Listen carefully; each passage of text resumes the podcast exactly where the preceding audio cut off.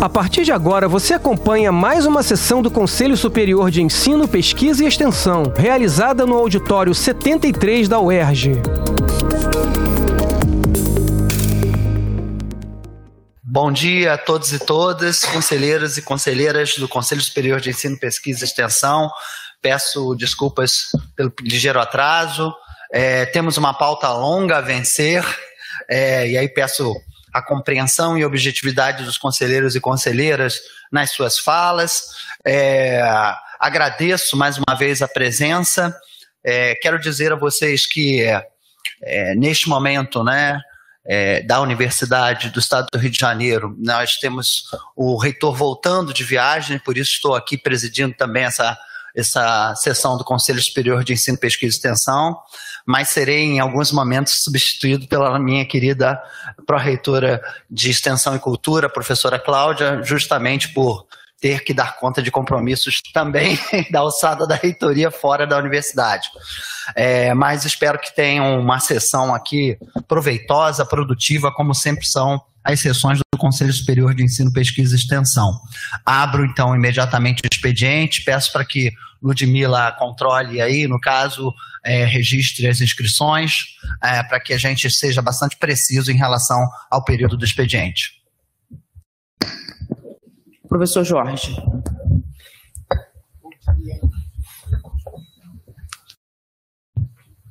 Professor Jorge.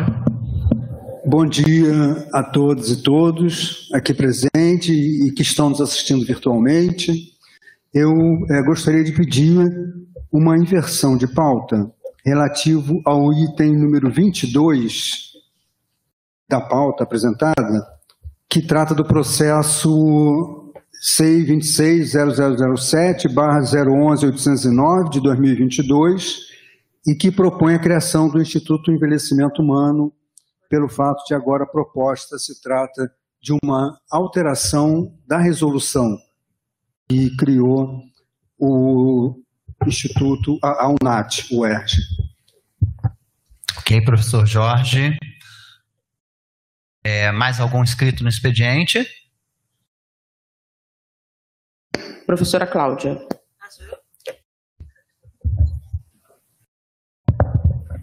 Bom dia a todos, todas e todos. Somos poucos presencialmente, isso dá um certo uma sensação estranha, é, mas sei que temos quórum e, tem muitos conselheiros desse egrégio conselho por mediação tecnológica. Eu vou ser muito breve. É, quero só registrar dois eventos do dia de ontem. Primeiro, é, o lançamento do cartaz laranja, que é uma luta contra a violência contra as crianças.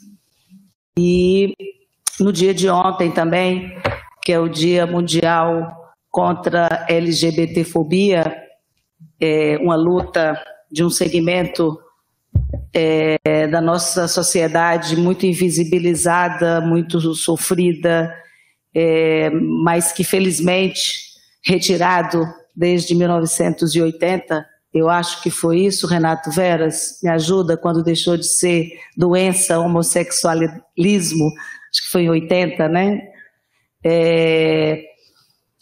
Então, um dia muito forte, um dia que a gente não pode deixar passar em branco. Infelizmente, ontem é, foi um momento muito também de cores e, e, e força. Ontem, a, a, celebração da abertura do evento da nossa Abanda, que é um, um projeto de extensão que completa em 2023 20 anos e quem esteve ontem no Teatro Odilo pôde testemunhar a potência é, de um projeto de extensão que transforma vidas e transforma música em força, em arte e em amor. É, eu acho que a gente está precisando é, todo dia falar de amor em função, inclusive, dos outros segmentos que preferem investir no ódio. Então, eu queria só trazer essas duas, é, esses dois é, atos que são lugares de fala, um em defesa das crianças, um em, contra a violência doméstica, em particular a proteção de crianças, é, contra toda forma de GLBT-fobia e em favor da música, da vida. Um saúdo muito forte à professora Ilana Linhares, que é sob a batuta de Ilana, que durante os últimos 20 anos o nosso CAP consegue construir e com a força e a potência do que a gente pôde ver dos ex-bandeiros, é, o Núcleo 1 e o Núcleo 2 de Abanda. Um grande abraço, Ilana. Você é uma pessoa que toca o coração de muitas pessoas e toca o meu com muito orgulho. Um beijo e ótima sessão para todos nós. Obrigado, professora Cláudia. Assino embaixo as suas palavras e me sinto tocado também. Quando a banda foi iniciada, eu estava dirigindo o CAP e, de alguma forma, todos nós que conhecemos essa história ficamos muito felizes, porque eu acho que os projetos da universidade precisam ter sustentabilidade. Esse é um exemplo de sustentabilidade. Próximo inscrito. Conselheira Débora, online. Bom dia, conselheira. Bom dia a todos. Magnífico reitor, ilustres colegas conselheiros, estimados colegas da SECOM e do CTE que nos ajudam nessa transmissão. É, eu venho aqui relembrar minha fala da sessão de 7 de abril do ano passado, neste mesmo conselho, em que se tem a criação do Programa de Incentivo à Extensão, Pró-Extensão, através do AEDA de número 37, assinado pelo ex-reitor, professor Ricardo Lodi, em 30 de março de 2022. Eu posso me recordar que, à época, mencionei a deliberação número 35, 2009, norma deste Conselho Superior, que regulamenta os cursos de extensão da UERJ e prevê a atuação tanto de docentes como de técnicos, como coordenadores de extensão. Também a ordem de serviço, número 2 de 2013, da então SR3, reafirma a atuação da categoria dos técnicos no âmbito das ações que constituem a extensão da UERJ, na época, o programa, projetos, cursos e eventos. A estas hoje, eu ainda posso acrescentar a deliberação número 4 de 2023, que trata da inserção curricular da extensão nos cursos de graduação da UERJ e também permite a oferta de atividades curriculares de extensão, as ACEs, aos técnicos de nível superior. À época, recebemos a orientação do mesmo vice-reitor, professor Lincoln, de buscarmos diretamente a reitoria para o nosso pleito e eu venho informar que isso foi feito através de e-mail assinado por representantes do SESEP e do Consumo no dia 13 de abril do ano passado. Uh, sem a divulgação do edital do Proextensão, permanecemos aguardando a resposta do e-mail por todo esse ano já decorrido, que não aconteceu através do e-mail ou da retificação do AEDA que foi solicitado ao magnífico reitor. A minha motivação para retorno a esse tema na data de hoje é a assinatura pelo atual reitor, professor Mário Carneiro, do AEDA 25-2023, no dia 16 de março deste ano. O AEDA 25 de 2023 altera o AEDA 37, então citado à época, unicamente revogando o artigo 10, que trata da homologação dos resultados do pró-extensão.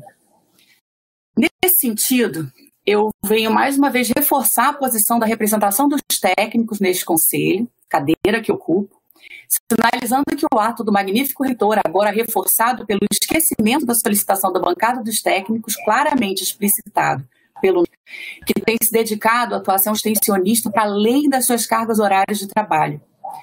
Uma vez que os técnicos ainda não têm suas horas de extensão computadas dentro da sua carga horária de trabalho na universidade, como ocorre com os docentes. Ou seja, os técnicos da UERJ realizam atividades extensionistas há anos de forma voluntária e permanecem sem acesso ao programa de incentivo à extensão.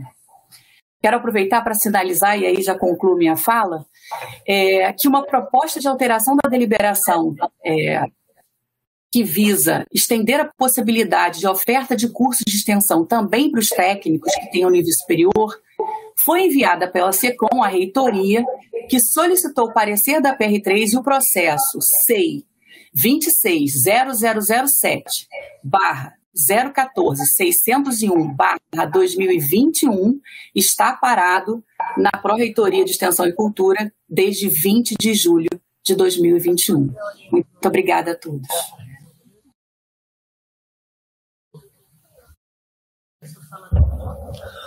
Obrigado, com a conselheira Débora. É, a professora Cláudia vai emitir algumas ponderações. Pergunto se depois da, da professora Cláudia há mais conselheiros inscritos, Ludmila? Conselheiro Bruno. Ah, tá.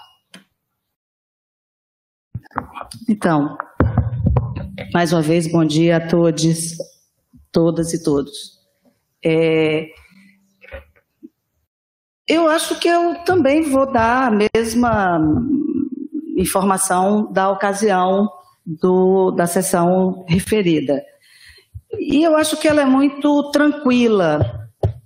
É, primeiro que isso é um ato executivo. É, o, o na, na, no discorrer da fala da conselheira, ela dá algumas informações que pretende alterar um ato executivo, mas o ato executivo ele não tem uma origem é, que esteja em discussão o seu teor, a não ser que quem pensou o ato concorde com a proposta.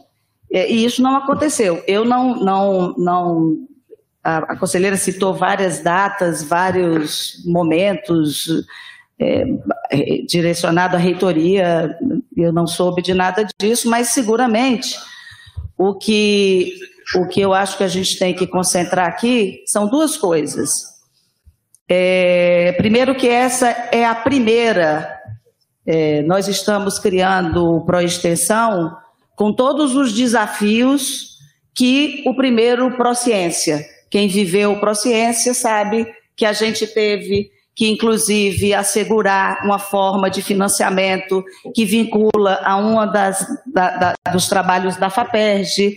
Nós temos algumas, tivemos que destravar algumas questões orçamentárias, é, e é e será, não tem nenhuma condição de ser diferente do Prociência, a primeira experiência vai ser para um número que é o que vai ser possível orçamentariamente, até porque faz parte da concepção do Proextensão ter o mesmo valor do Prociência.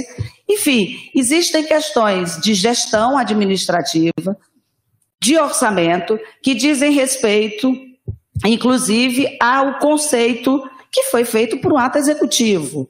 E, e também existem outras questões por exemplo, eu não quero é, fazer aqui um, um, um ping-pong, mas sobre carga horária docente, eu entendo o Planinde. Sobre a computação da carga horária dos técnicos, não, não vou me permitir nem comentar, porque são, são naturezas distintas e construtos institucionais é, diferentes. Né? É, e Seguramente, assim, eu vou até aproveitar. É, quem me conhece sabe que eu sou uma mulher de palco, eu não sou de bastidor.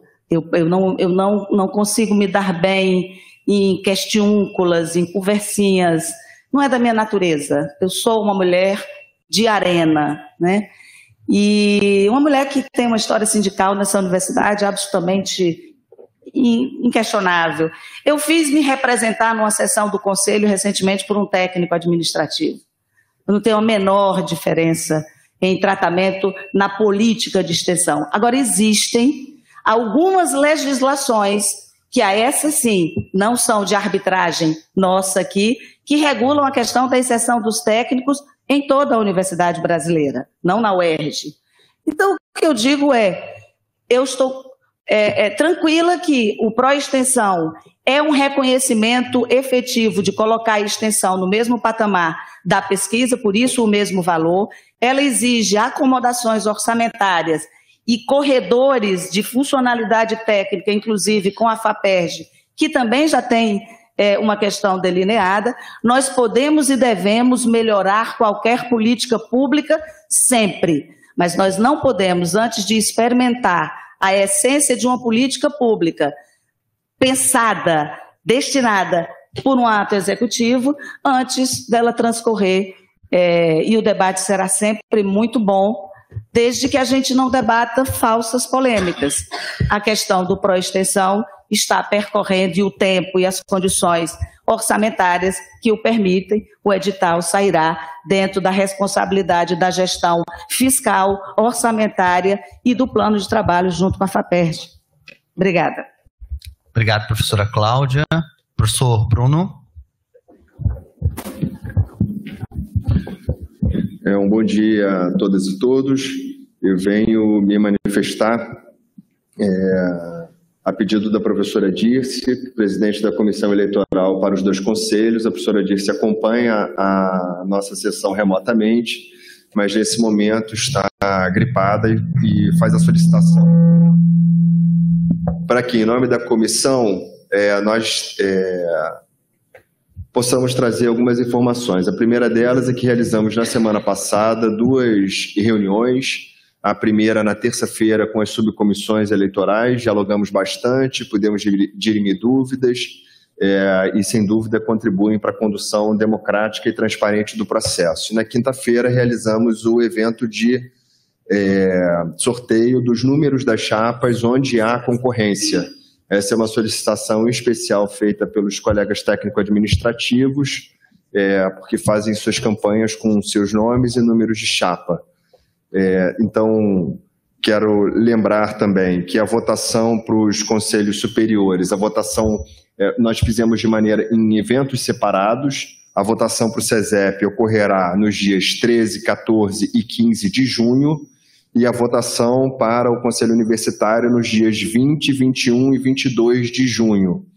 Quero enfatizar é, que a posição assumida pela comissão eleitoral é, se orienta pelo princípio da anualidade eleitoral, que não se modifica é, regra nem prática eleitoral em ano eleitoral, e então adotamos absolutamente todas é, as normas vigentes, a resolução 01 de 2021, que já executou, já foi a, resolução executada para a eleição desta legislatura, né? e também é, procedemos à votação por sistema eletrônico, exatamente como foi feita na eleição passada para os conselhos superiores. Fizemos, estamos fazendo então, é, em observância do princípio constitucional, executando a eleição da mesma forma como foi executada a última eleição, com alguns aperfeiçoamentos é, pontuais. Pudemos, na reunião com as subcomissões, é, destacar, testar o sistema e, e a, a apontar todos o, os processos em andamento e também a possibilidade de haver é, locais é, de disponibilidade de equipamento para votação. Né? Não é mais um espaço de votação, porque não há lista de presença, as pessoas entram com as suas senhas no sistema.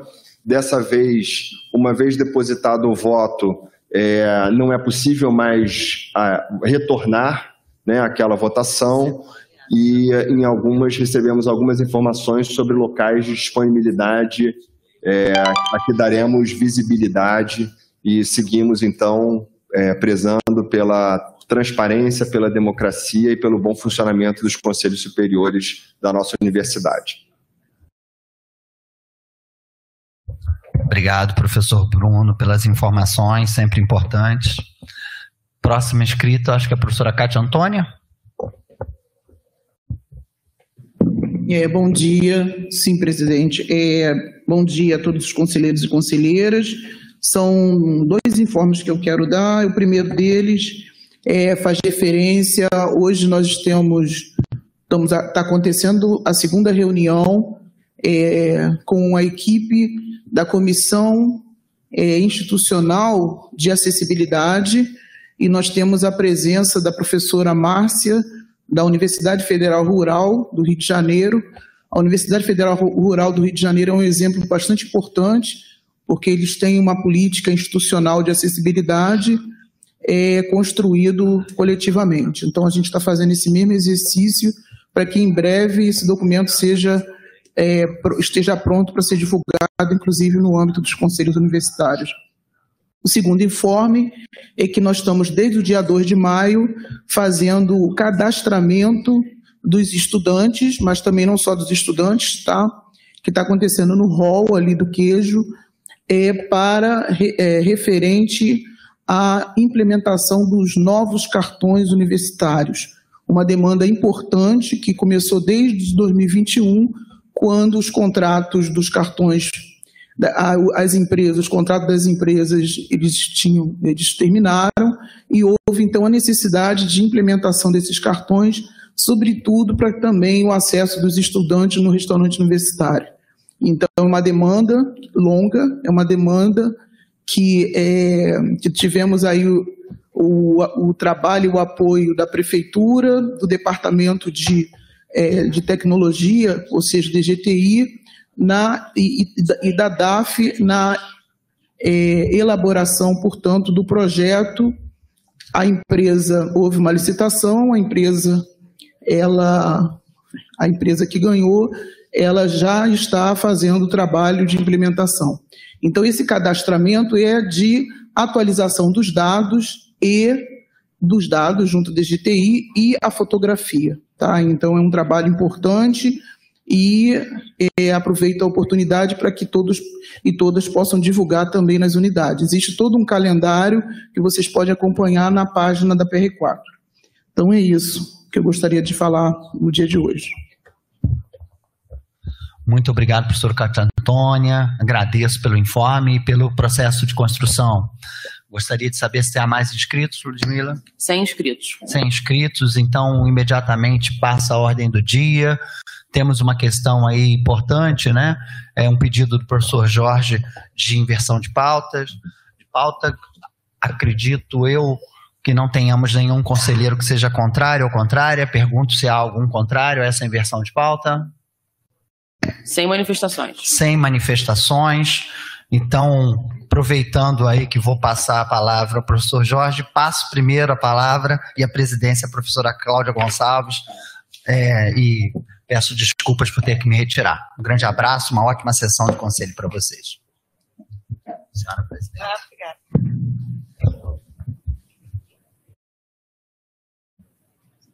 Quero dizer que para mim é uma honra presidir a sessão que definitivamente vai resolver a demanda da UNAT. Passo a palavra ao conselheiro Jorge. Muito obrigado, professora Cláudia.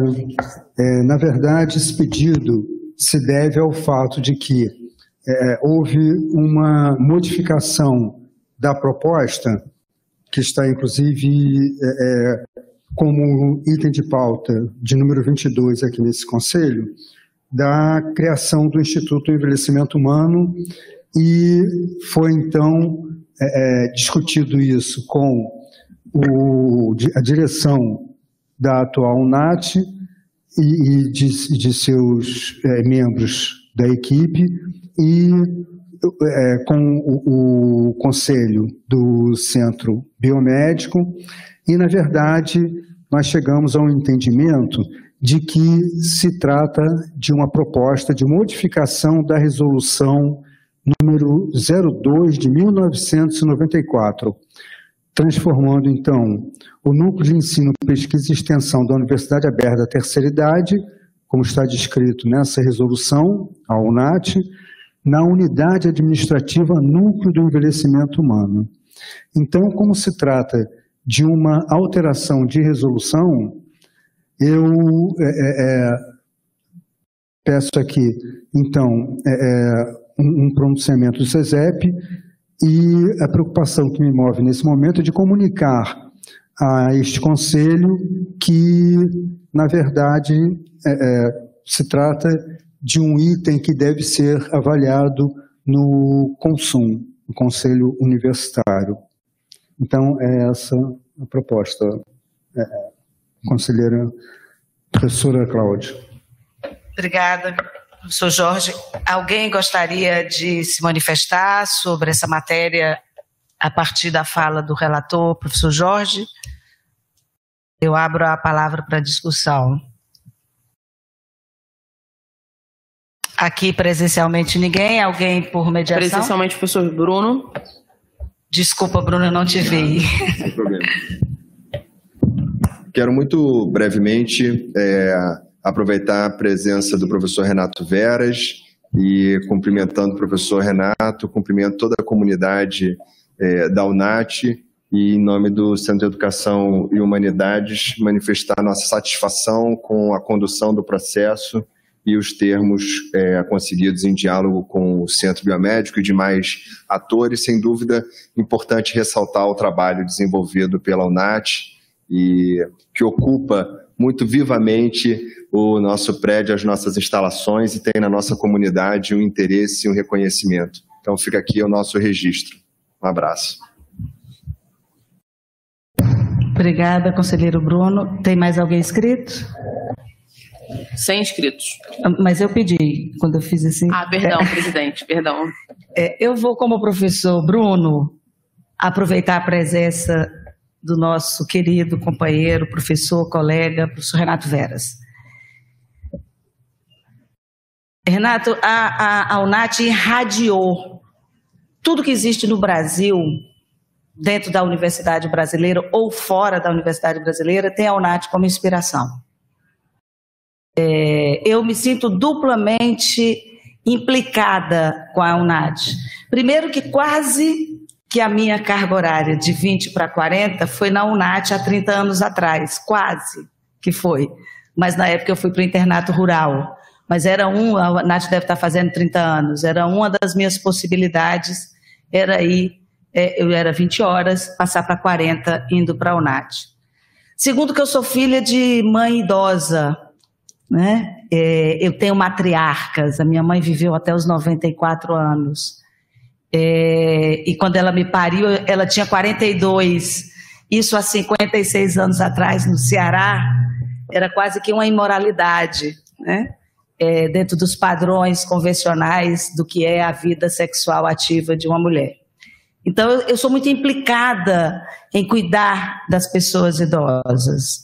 Eu acho o teu trabalho lindo, eu conheço o trabalho da UNAT, eu respeito a tua persistência num país que deixa de lado com muita facilidade a proteção dos mais frágeis. Então, é, eu, eu, já entendi qual é a proposta, acho que é maravilhosa, tirou um monte de coisa, esse processo já passou pela minha mão, eu tentei resolver de todas as formas, por tudo isso que eu disse, mas agora vejo que o relator, professor Jorge, em construção contigo, traz uma solução que eu acho que é merecida, justa e institucionalmente necessária, porque simbolicamente você já cruzou esse país forjando uma política de proteção do envelhecimento. Eu só tenho a te agradecer e eu não é aqui que vai votar, mas votarei aonde tiver que votar para que a gente tenha o um núcleo. Muito obrigada. Professora Kátia. Eu também gostaria de manifestar né, aqui é, a importância desse momento, professor Renato.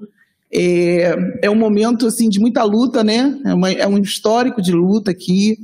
É, em, entre 2016 e 2019, como diretora do Departamento de Extensão, é, conhecia a UNAT e a importância no atendimento de milhares de pessoas, né?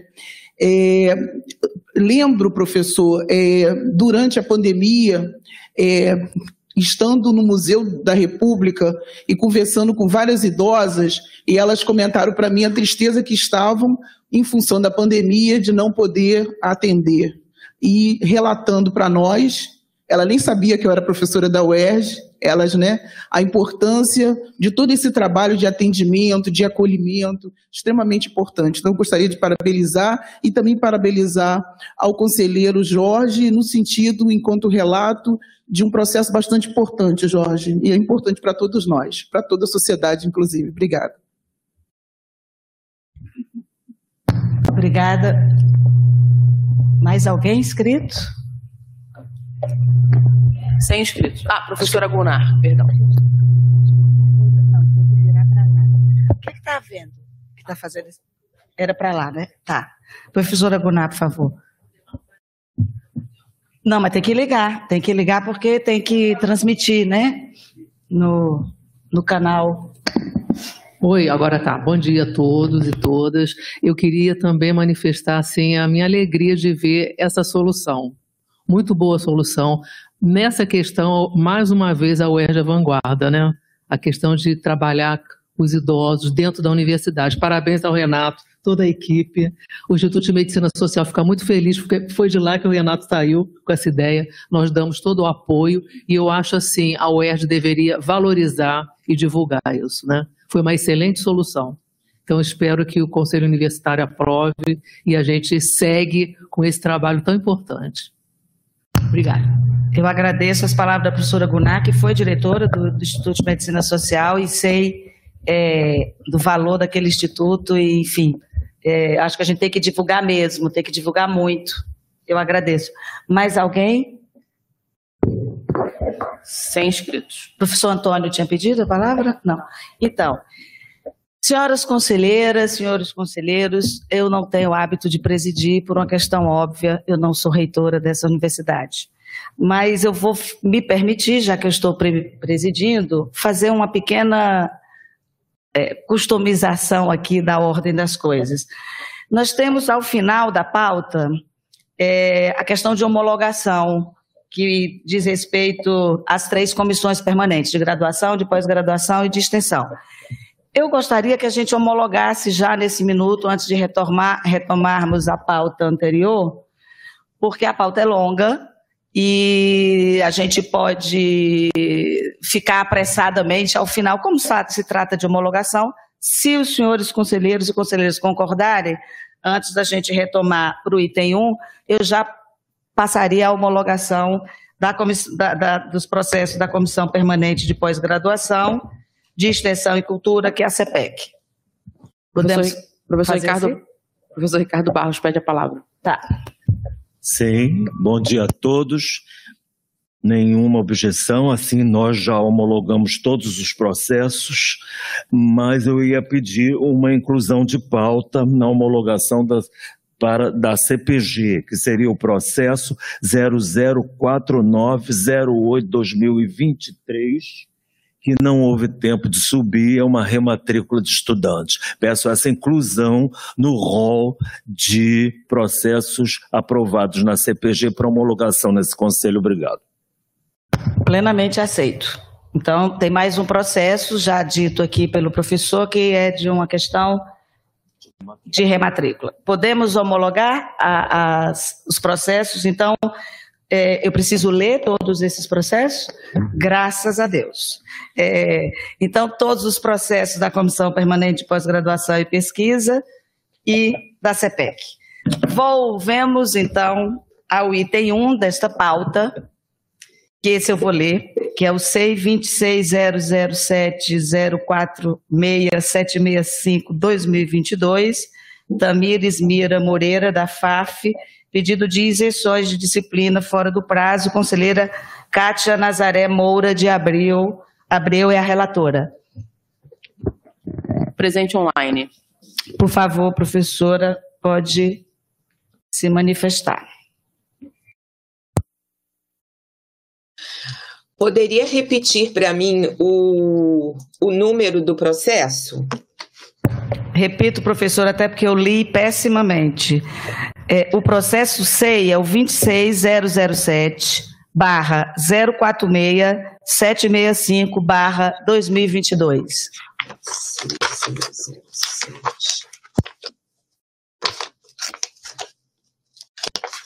Não, eu não, não estou com um relato aqui. É, a senhora tem outros processos. É, exatamente, porque como eu enviei todos os relatos, eu não estou localizando esse aqui agora. A senhora tem também o, o, o próximo, é do Luciano Moreira. Então a gente tira esse aqui de pauta, né, por óbvio. Não? O do Luciano está na minha mão aqui. Tá. É, estão me ajudando aqui. Eu já ia tirar esse processo de pauta. Não, peraí. É, o, é, o 046765 é da Tamires Mira Moreira. É esse, esse. A senhora acabou de achar. Tá certo. É porque eu estou com muitos, desculpa. É, não, eu estou vendo aqui. Eu agradeço. Pois Posso? não, a palavra é sua, pode. Tá bom. Bom, então vamos lá.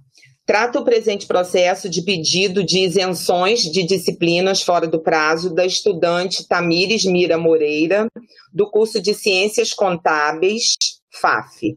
A estudante cursou dois semestres letivos integrais na faculdade CCAA e mais três semestres letivos na faculdade Mackenzie, antes de ingressar na UERJ por meio do vestibular no semestre letivo de 2020/2, PAI 2, e formalizou seu pedido de isenção de disciplinas em 28 de outubro de 2022, no curso do semestre letivo de 2022/2, portanto, fora do prazo, visto que para quem ingressou por vestibular em 2020/2, o período definido no calendário acadêmico foi de fevereiro, de 22 de fevereiro a 22 de março.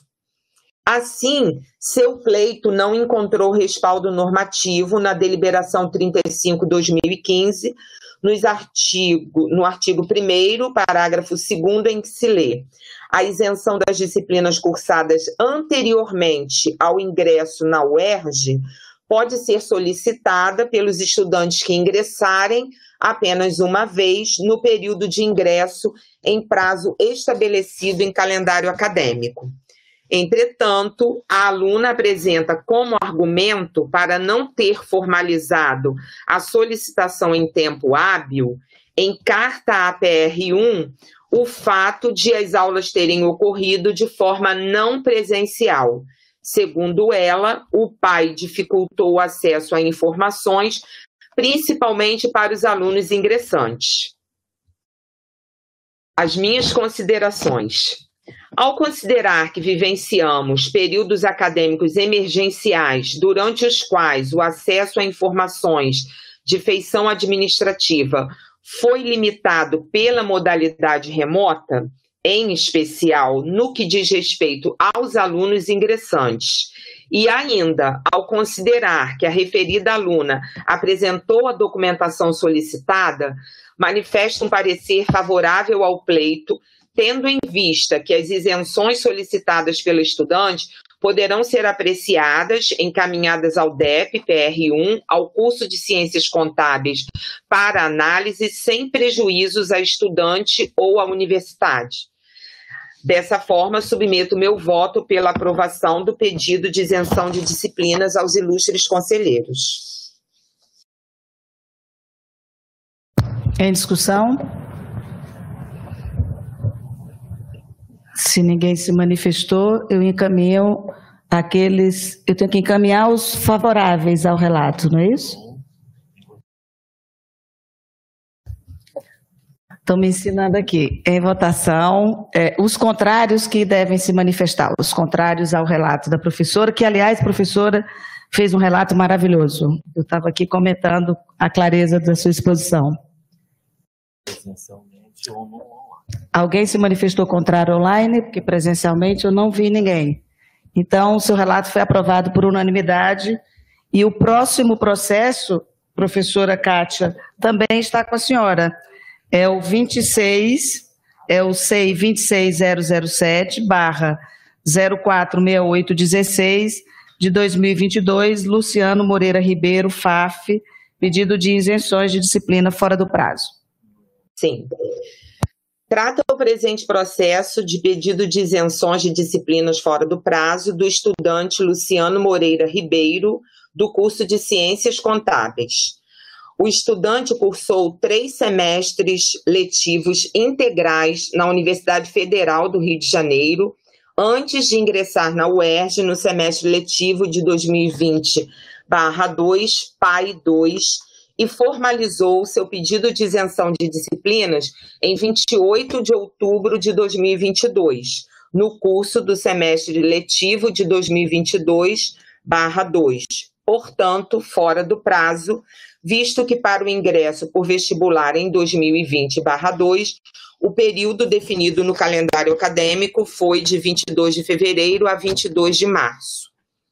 Então, seu pleito não encontrou respaldo normativo na deliberação 35/2015, em que se lê sobre a isenção das disciplinas cursadas anteriormente ao ingresso na UERJ, que pode ser solicitada pelos estudantes apenas uma vez no período de ingresso em prazo estabelecido pelo calendário acadêmico.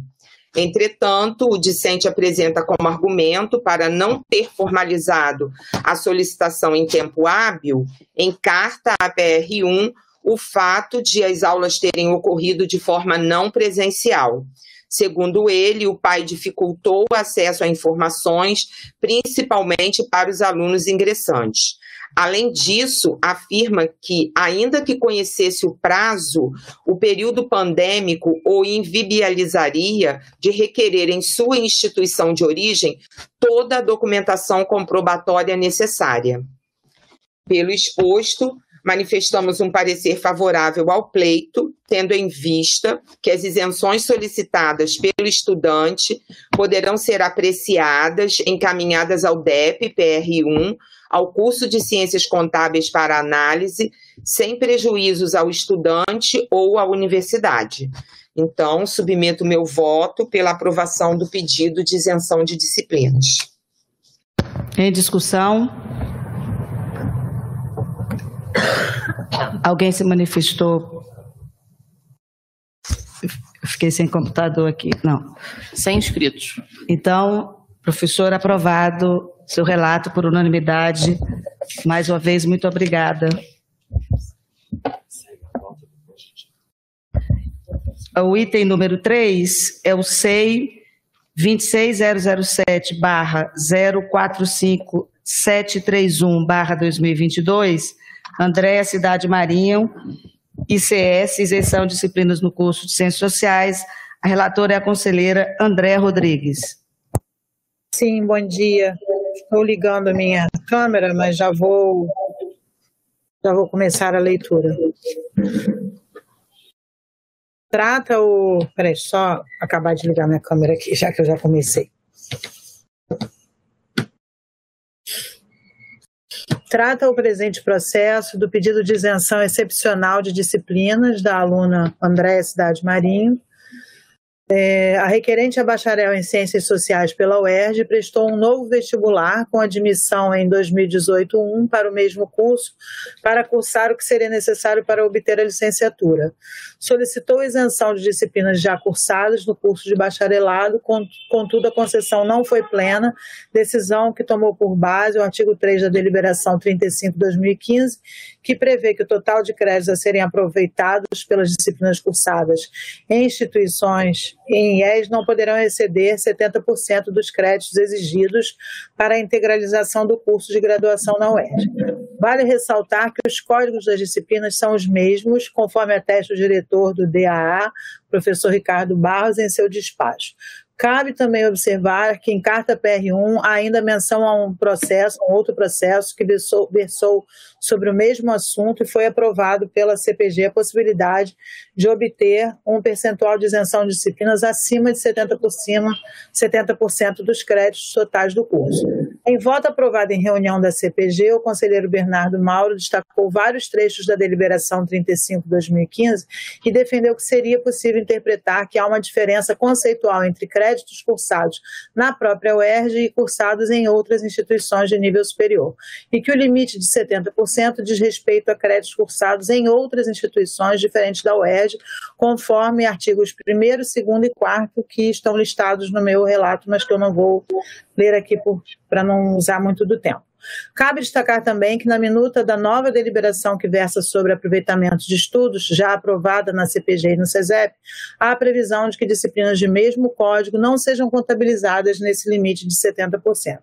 Tendo em vista todas as informações apresentadas, meu voto é pelo deferimento do pedido de isenção excepcional das disciplinas solicitadas pela requerente referentes ao curso de Ciências Sociais. Em discussão? Alguma manifestação online? Sem manifestações. Sem manifestação, professora, eu agradeço o seu relato, aprovado por. Ah, eu tenho que encaminhar para votar, mesmo sem manifestação contrária? Não, é, é discussão. discussão. E, gente, bom, alguém se manifesta contrário ao relato da professora? Não. Então está aprovado por unanimidade. É, o próximo é o SEI 26007 barra 05 3505 barra 2022, Samanta dos Santos do Nascimento, Edu, solicita o trancamento de matrícula excepcional do curso de licenciatura em Pedagogia, conselheiro Rogério Lopes Rufino, que não se encontra, pelo que eu mais tem, passou o relato para sua representante. Eu passo a palavra, então, para ouvirmos o relato.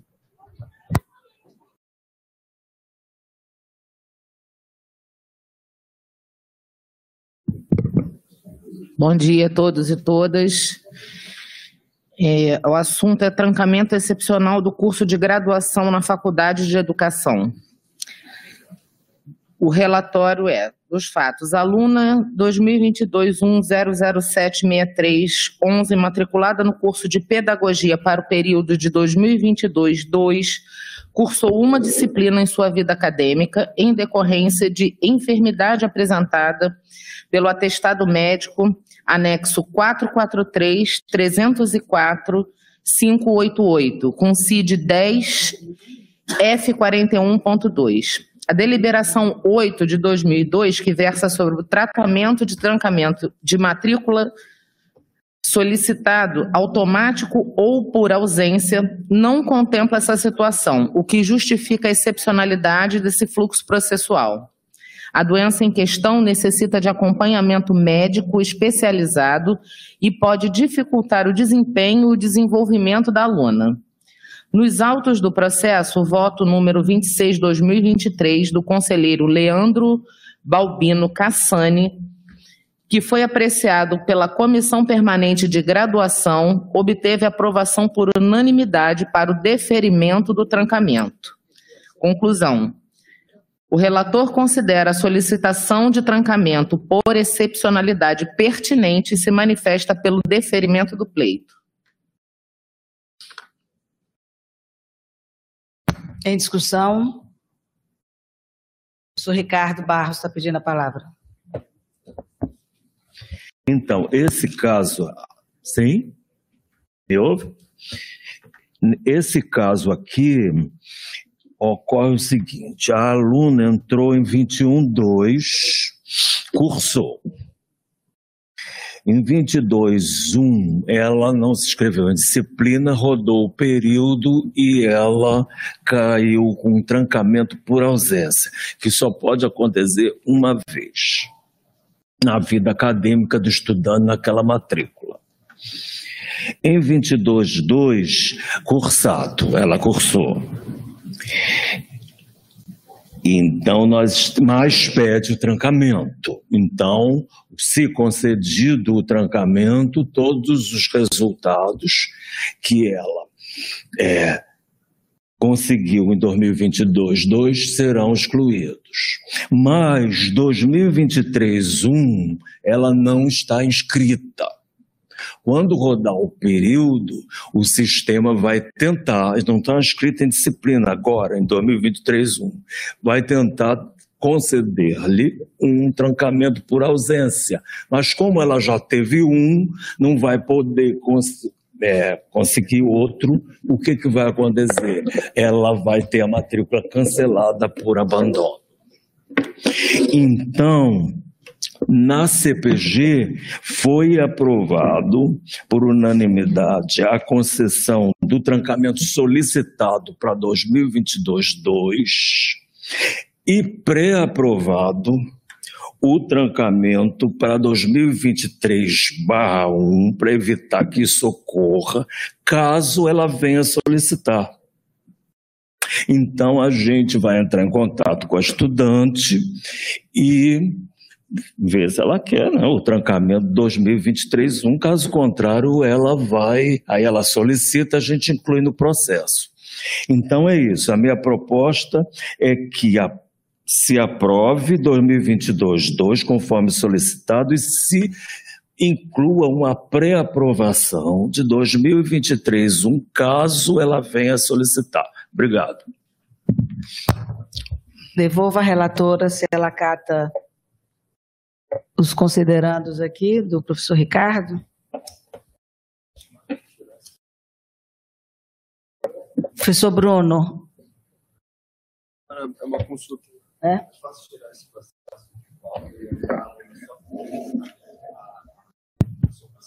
Maio 23. É, o professor Bruno vai ter que compartilhar é, no microfone a fala dele, porque tem para outras pessoas também poderem acompanhar. Eu, eu ouvi, mas outros não.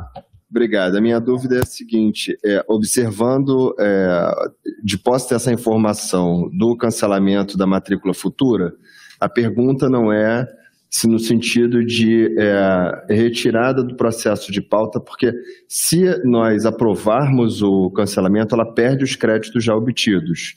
E isso, eu me lembro, foi objeto de discussão na CPG. Se houver a orientação para ela, uma vez consolidada o cancelamento, ela recorrer ao cancelamento da matrícula, isso não seria uma alternativa melhor e, e, e garantiria o aproveitamento dos créditos já obtidos? É uma dúvida que me ficou a partir das informações que senhor prestou.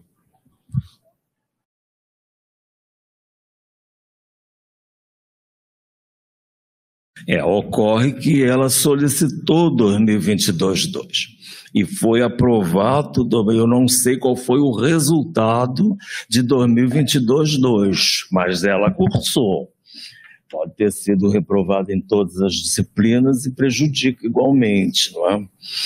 Eu eu insisto que ela solicitou isso, foi aprovado na CPG, que a gente aprove 2022-2. Agora, pré-aprovando para evitar, não é que ela perca a matrícula. Aí seria o pior dos casos, pré-aprovando 23.1, como também foi aprovado na CPG.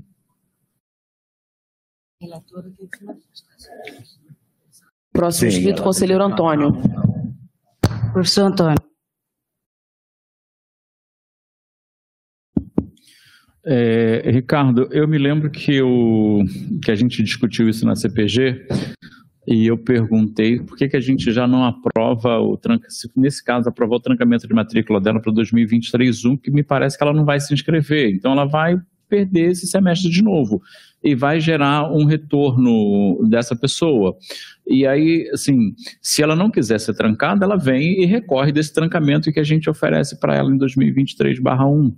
Não sei se a gente pode fazer isso. Eu lembro que eu tinha colocado isso na CPG.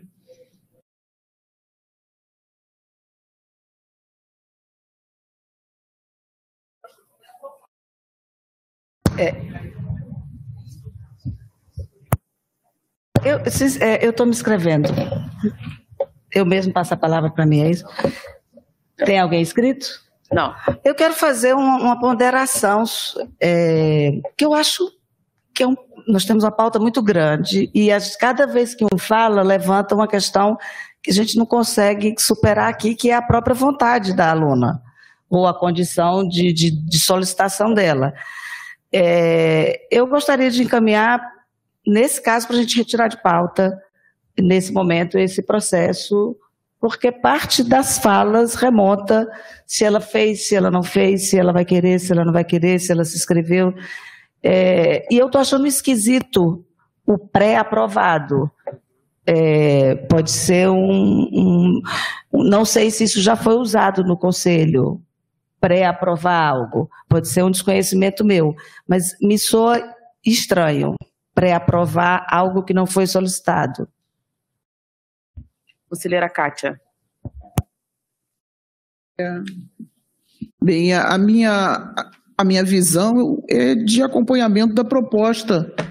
É, presidente, a nossa presidenta é, Cláudia, a, a, minha proposta é da gente acompanhar pro, o que foi colocado pela, pelo conselheiro é, Ricardo Barros, que é uma pré-aprovação sim, porque é, geralmente, dependendo do tipo de, é, de, de, doença, do tipo de comorbidade, fica difícil esse retorno.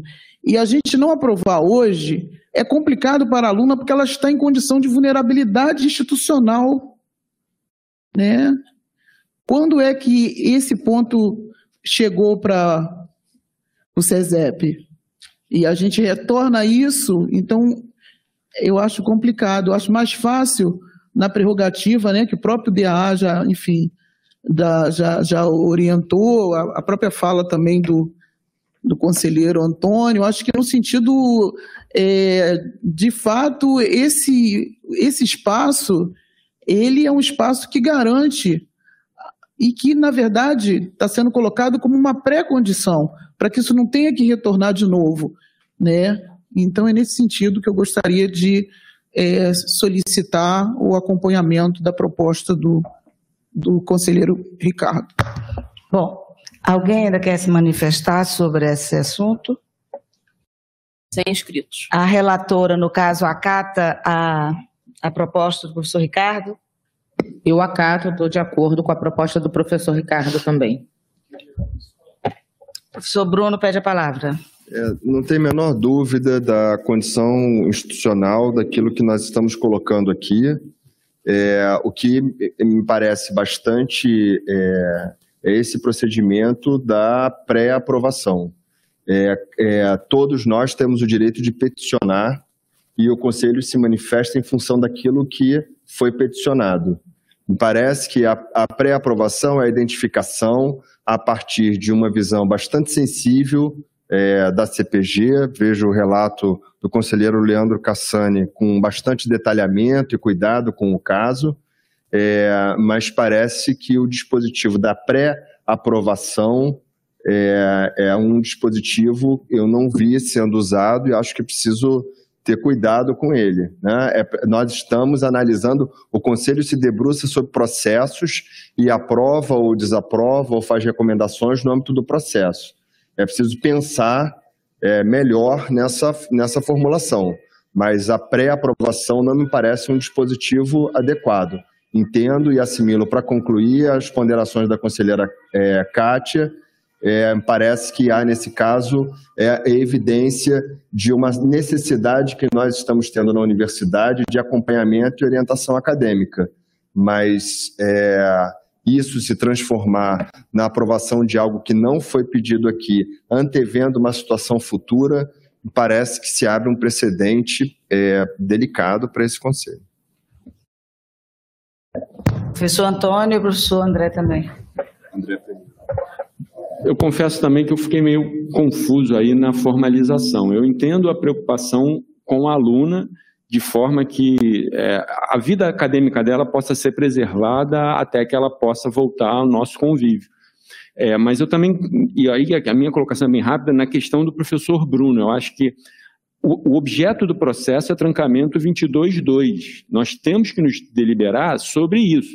Imediatamente, a aluna pode ser orientada a entrar com outro pedido referente a 23.1. Tudo bem, vai criar um formalismo adicional, vai criar um processo, mas eu acho que a gente não tem como fugir dessa, dessa questão formal. Esse é o objeto do processo, a gente não pode fugir, não pode deliberar fora do objeto do processo. A gente julga pelos autos.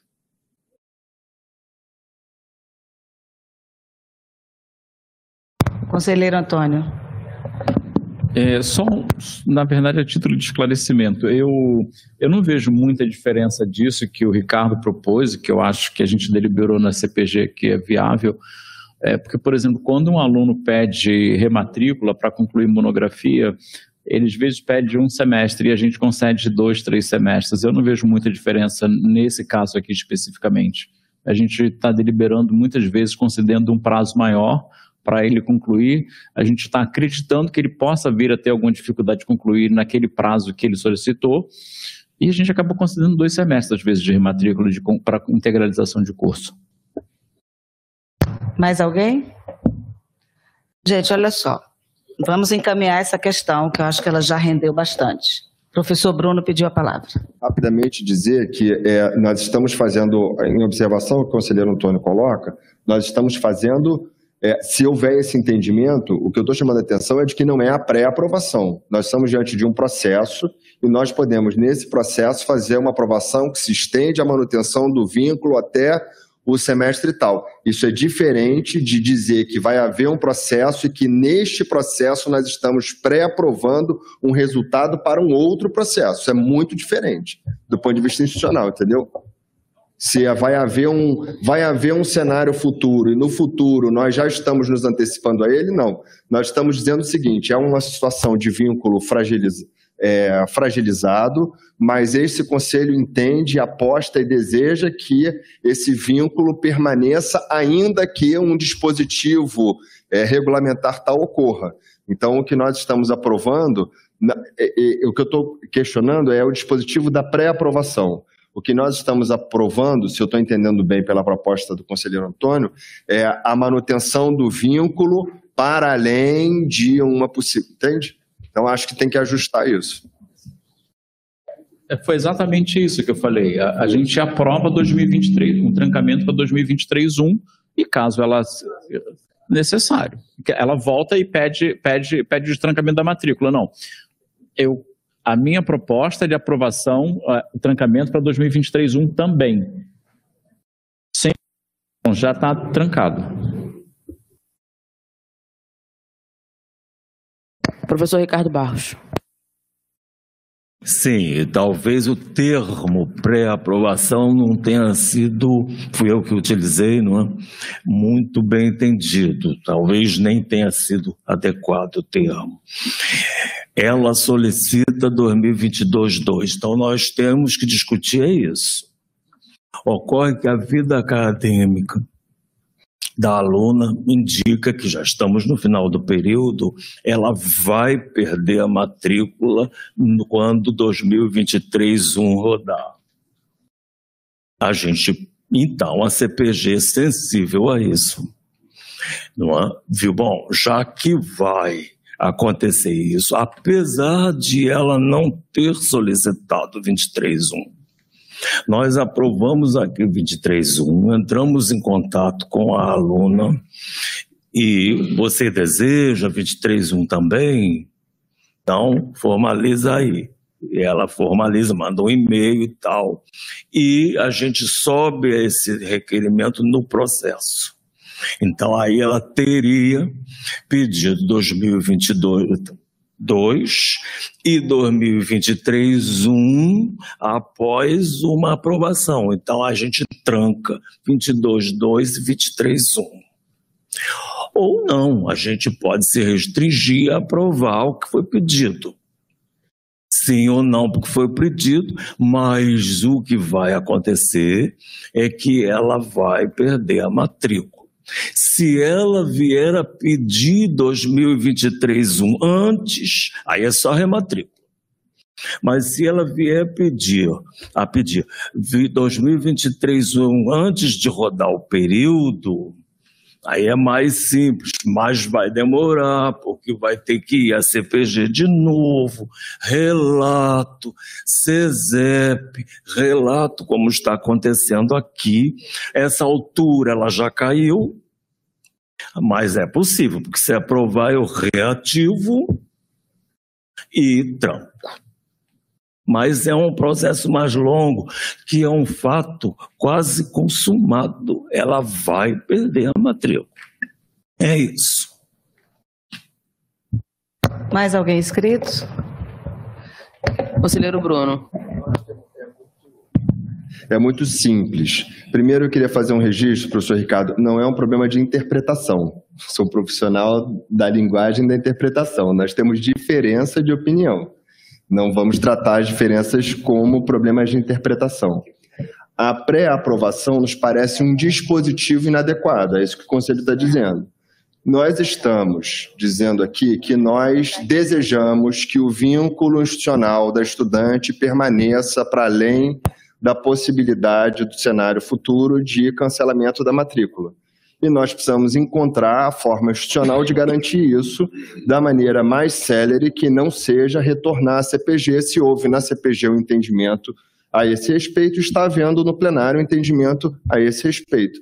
E que nós precisamos é entender qual é a melhor forma é, de fazer esse encaminhamento. Mas o entendimento que está se construindo no Conselho é que é importante. Nós desejamos a manutenção do vínculo da estudante Samanta com a nossa universidade. Eu vou encaminhar essa questão acho que ela já deu. É, o professor Bruno tem razão. Nós não é, eu, eu falei com a Ludmilla, fui ali.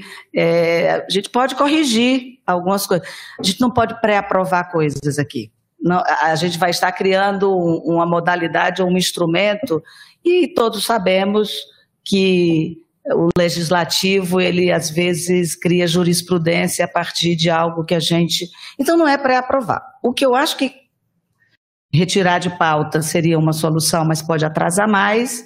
Então, acho que a gente pode fazer uma recomendação, aprova o que está aqui como processo, e esse conselho recomenda que imediatamente, hoje, inclusive, é, alguém da, da, da CPG entre em contato, alertando a necessidade de formalização é, antes do final do período para assegurar as condições de matrícula da aluna. É uma recomendação. A gente não está pré-aprovando. Inclusive, é, me permitam, é, já podia ter sido feito esse telefonema, essa busca, na minha opinião de ordem de encaminhamento. Eu acho que o professor Ricardo Barros deu uma solução que atenderia. O processo seria retirado, a aluna seria comunicada da possibilidade de explicar para ela que ela pode entrar com pedido de trancamento de 23.1 no mesmo processo. Ela se manifestaria no mesmo processo e aí nós teríamos duas manifestações da aluna, 22.2 e 23.1, e poderíamos, na próxima reunião, aprovar e aí manteria a causalidade da petição e da aprovação que o professor Bruno, na minha opinião, corretamente coloca. Não poderia ser essa a solução, professor?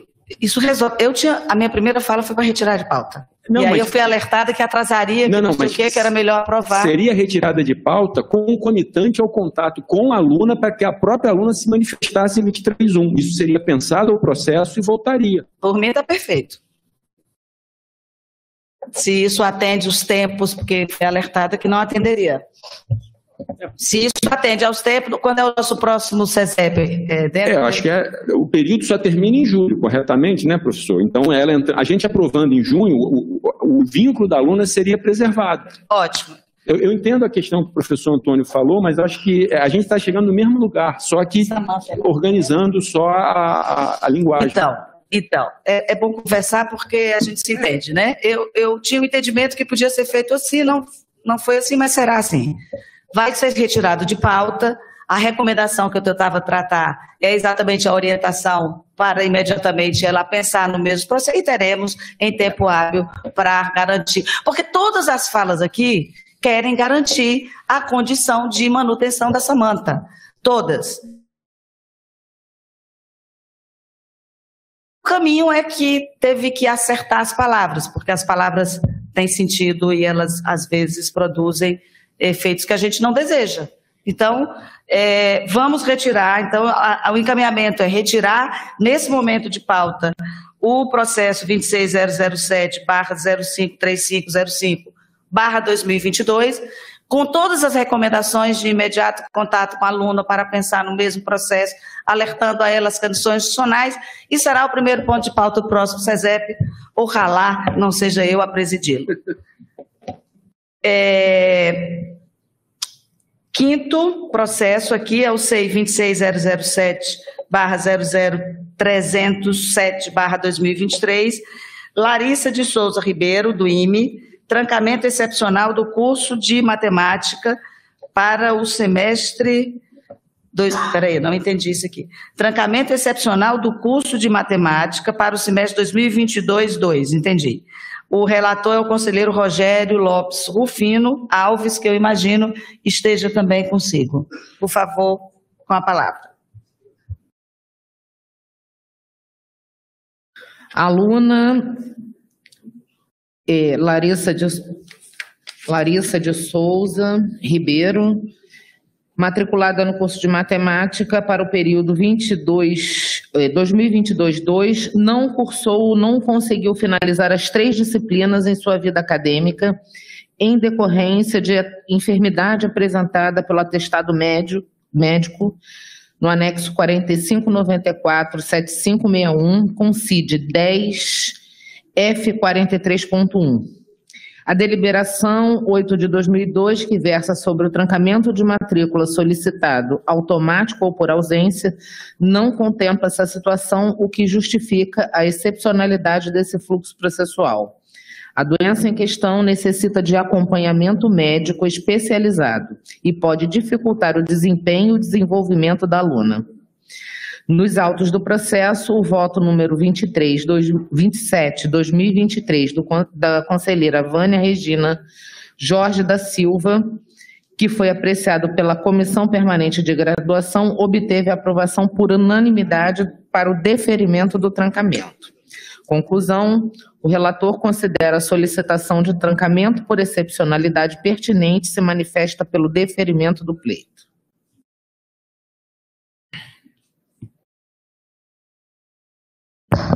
Em discussão, alguém quer se manifestar no relato?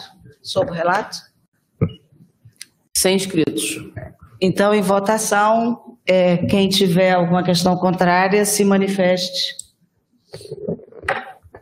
Sem manifestação contrária, aprovado por unanimidade. Antes de passarmos para o próximo processo, eu gostaria, é, o conselheiro Alex está é, por mediação tecnológica, ele está pedindo a palavra para apresentar uma inclusão de pauta. Eu gostaria que o conselheiro Alex manifestasse qual é o pedido de inclusão de pauta e, em seguida, ao fim da apresentação dele, eu submeto a esse plenário se vamos acatar ou não a inclusão de pauta. Conselheiro Alex. É, bom dia, bom dia a todos. É, eu queria incluir a representação dos discentes do COPAG, que seria o Ivan como o Luan como titular e o Matheus como suplente, como representação estudantil. Então, é, conselheiro Alex faz aqui um pedido, pelo que eu pude entender, ele quer que esse plenário aprecie, ele solicita a aprovação da inclusão de um titular e um suplente discente na COPAD, é isso? Isso, isso mesmo. Então, é, está claro qual é a solicitação para todos os conselheiros e conselheiras? Então, em discussão, se alguém quer se manifestar a respeito. Não, nós temos que aprovar ou não a inclusão do que o conselheiro pede. Alguém gostaria de se manifestar? Sem manifestações. Então, estou entendendo que não, tive manifest... não tivemos manifestação contrária ao pedido de inclusão, então iremos incluir a solicitação feita pelo conselheiro Alex. E eu acho que a gente já pode encaminhar nesse momento, Alex. Já é... você pode repetir? Você apresentou dois nomes. O Luan, cursa Pedagogia na UERJ-FFP, e o Matheus, que cursa Educação Física. Mandei os nomes. Na verdade, é uma vaga, é um titular e um suplente na COPAD, é isso? Isso. Um... Ok. É... Alguma, algum conselheiro ou conselheira quer se manifestar sobre a matéria? Sem manifestações. Sem manifestações. Então, eu estou entendendo que todos nós estamos aprovando a inclusão da representação discente como manifestada pelo conselheiro Alex na COPAD. Luan, titular, e Matheus, suplente, é isso? Isso. Bem-vindos à COPAD. Sigamos. O próximo processo é o CEI 26007 barra 049467 barra 2022. Vênus Santana Kauai, não sei. FCS, é, da, da Faculdade de Ciências Sociais, solicita o trancamento de matrícula excepcional. Relatora, conselheira Cátia Antônia. Alô? Ah, entendendo. Bem, trata-se do presente processo, SEI 26007 04949 67 de 2022, de pedido de trancamento especial da estudante Vênus Santana Caio, matrícula 2022.2 do curso de jornalismo da Faculdade de Comunicação Social. A presente aluna, ela faz a solicitação, né, de trancamento é, excepcional em função, em, devido a um caso de doença também, e a aluna, ela ingressante em 2022.2 não tendo a mesma cursado disciplinas em sua vida acadêmica, tá? E por não ter, uh, em, por não se encontrar em amparo legal, tomando como base a deliberação o ERG número 08 de 2022, foi solicitado então essa, esse, tranca, essa, é, esse trancamento excepcional. É, a aluna, o processo foi aberto com todos os documentos, né, documentos médicos, informações do DA, informações pessoais da aluna, é, passou é, pela, pela, pela CPG, e na CPG a relatora foi a conselheira Dirce Eleonora Solis, que apreciou e que teve, enfim, a, solicitou a aprovação. No âmbito da Comissão Permanente de Graduação, a reunião aconteceu no dia 9 de fevereiro de 2023, foi, obteve a aprovação por unanimidade é, pela, pelo trancamento excepcional. Diante disso, é, eu, conselheira né, do SESEP, é, também, é, te, também indico o voto favorável ao deferimento do trancamento excepcional é, para requerente, né, para a aluna Vênus Santana, e solicito aqui aos conselheiros que acompanhem esse meu voto. Obrigada, conselheira Kátia. Em discussão. Professor Ricardo Barros. É só um comentário. Esse caso já é diferente do outro, porque ela agora está inscrita em cinco disciplinas. Então aí não corre esse risco. Obrigado. Mais alguém? Em votação, alguma manifestação contrária? Aprovado. Sem manifestações. Por, por unanimidade. Próximo processo é o 26007048991-22. É Jennifer Valverde de Oliveira, Faculdade de Educação, solicitação especial de trancamento de matrícula Relatora conselheira Andréia Augusta Castro. Já foi aprovado. Conselheira Andréia Augusta. Não se encontra presente. Então, retirado de pauta? Retirado de pauta. Próximo processo é o SEI 26007 010 13 6 2023 Pró-Reitoria de Graduação, PR1, apreciação do relato institucional consolidado dos grupos do Programa de Educação Tutorial PET da UERJ, referente ao ano de 2022. E, mais uma vez, a conselheira Kátia Nazaré Moura de Abreu é a relatora.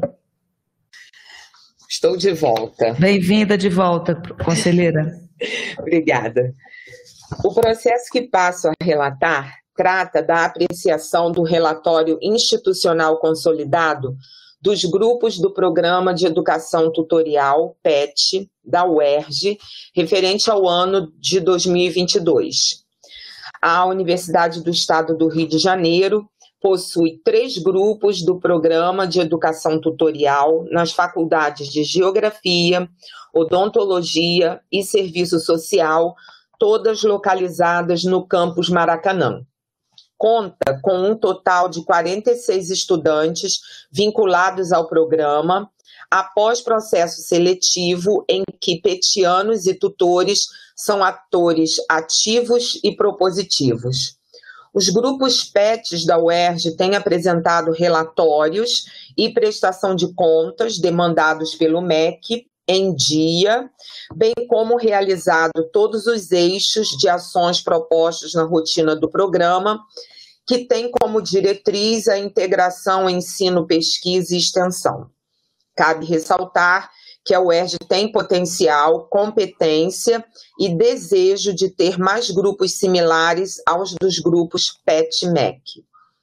A seguir, apresento um breve resumo do relatório encaminhado dados, número de bolsistas, tempo de existência. PET, Faculdade de Serviço Social, 12 bolsistas, 100 voluntários, tempo de existência 17 anos. PET, Odontologia, 12 bolsistas, 4 voluntários, tempo de existência 27 anos. PET Geografia, 12 bolsistas, 6 voluntários, tempo de existência 30 anos. Ao longo do ano de 2022, todos os grupos PET realizaram reuniões semanais presenciais, oficinas e grupos de estudos. Houve a participação em cinco eventos acadêmicos científicos, além da participação na UERJ Sem Muros, dentro das atividades da Semana de Graduação, CEMIC e Extensão. Os grupos PET UERJ participaram também do Encontro Nacional dos Grupos PET, ENAPET. Durante o ano de 2022, foi realizado processo seletivo para a substituição da tutora do grupo PET Serviço Social, com a aprovação da tutora Débora Lopes de Oliveira, matrícula 39782-8, que assumiu a tutoria em 1 de junho de 2022, após aprovação pelo Comitê Local de Avaliação e Acompanhamento dos Grupos CLLA PET-UERJ. CLAA, perdão, PET-UERJ. Houve também processo seletivo para novos alunos vinculados aos grupos Serviço Social e Geografia. Todos os grupos da UERJ vêm investindo na manutenção de mídias sociais para divulgação das atividades do programa e na organização de práticas pedagógicas inovadoras. Neste campo, além da pedagogia do trabalho coletivo e democrático, tem havido um trabalho de identificação das dificuldades da permanência na educação superior, com seu mapeamento e busca na construção de respostas institucionais. Os PETs de Serviço Social, Geografia e Odontologia desenvolveram atividades em comum, conforme previsto em deliberação do Programa de Educação Tutorial. No Intrapet de 2022, o encontro foi no formato presencial, no dia 5 de setembro de 2022, com o tema sobre as cotas universitárias. Também no ano de 2022 foi dada continuidade ao processo de integração iniciado em 2019 entre o grupo PET Odonto UERJ e o grupo PET Odonto UFRJ. O quarto Interpet, que integra grupos PET de diferentes instituições educacionais, teve como objetivos permitir o conhecimento por parte dos integrantes das ações desenvolvidas e ou propostas por cada grupo, estreitar a relação entre os grupos, estabelecer temáticas norteadoras para o próximo encontro e para as próximas atividades conjuntas e discutir a temática proposta. A cada encontro, um grupo fica responsável pela organização e condução do evento.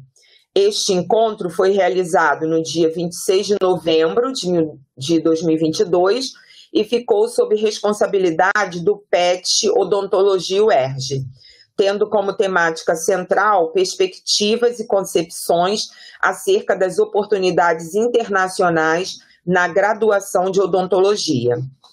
Além das atividades já expostas, Todos os grupos participaram ativamente das atividades de recepção dos calouros, na organização de minicursos temáticos e oficinas, nas atividades de pesquisa e extensão vinculadas à unidade acadêmica de origem.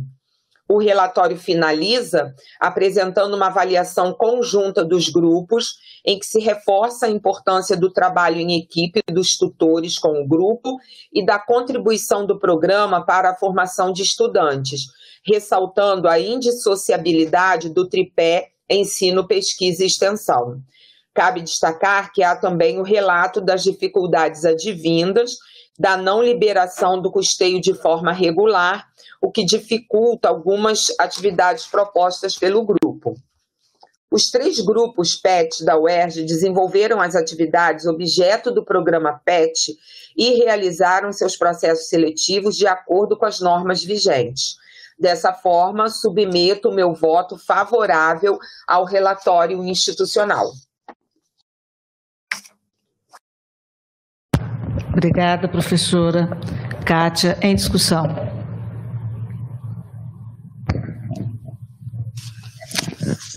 Sem manifestações.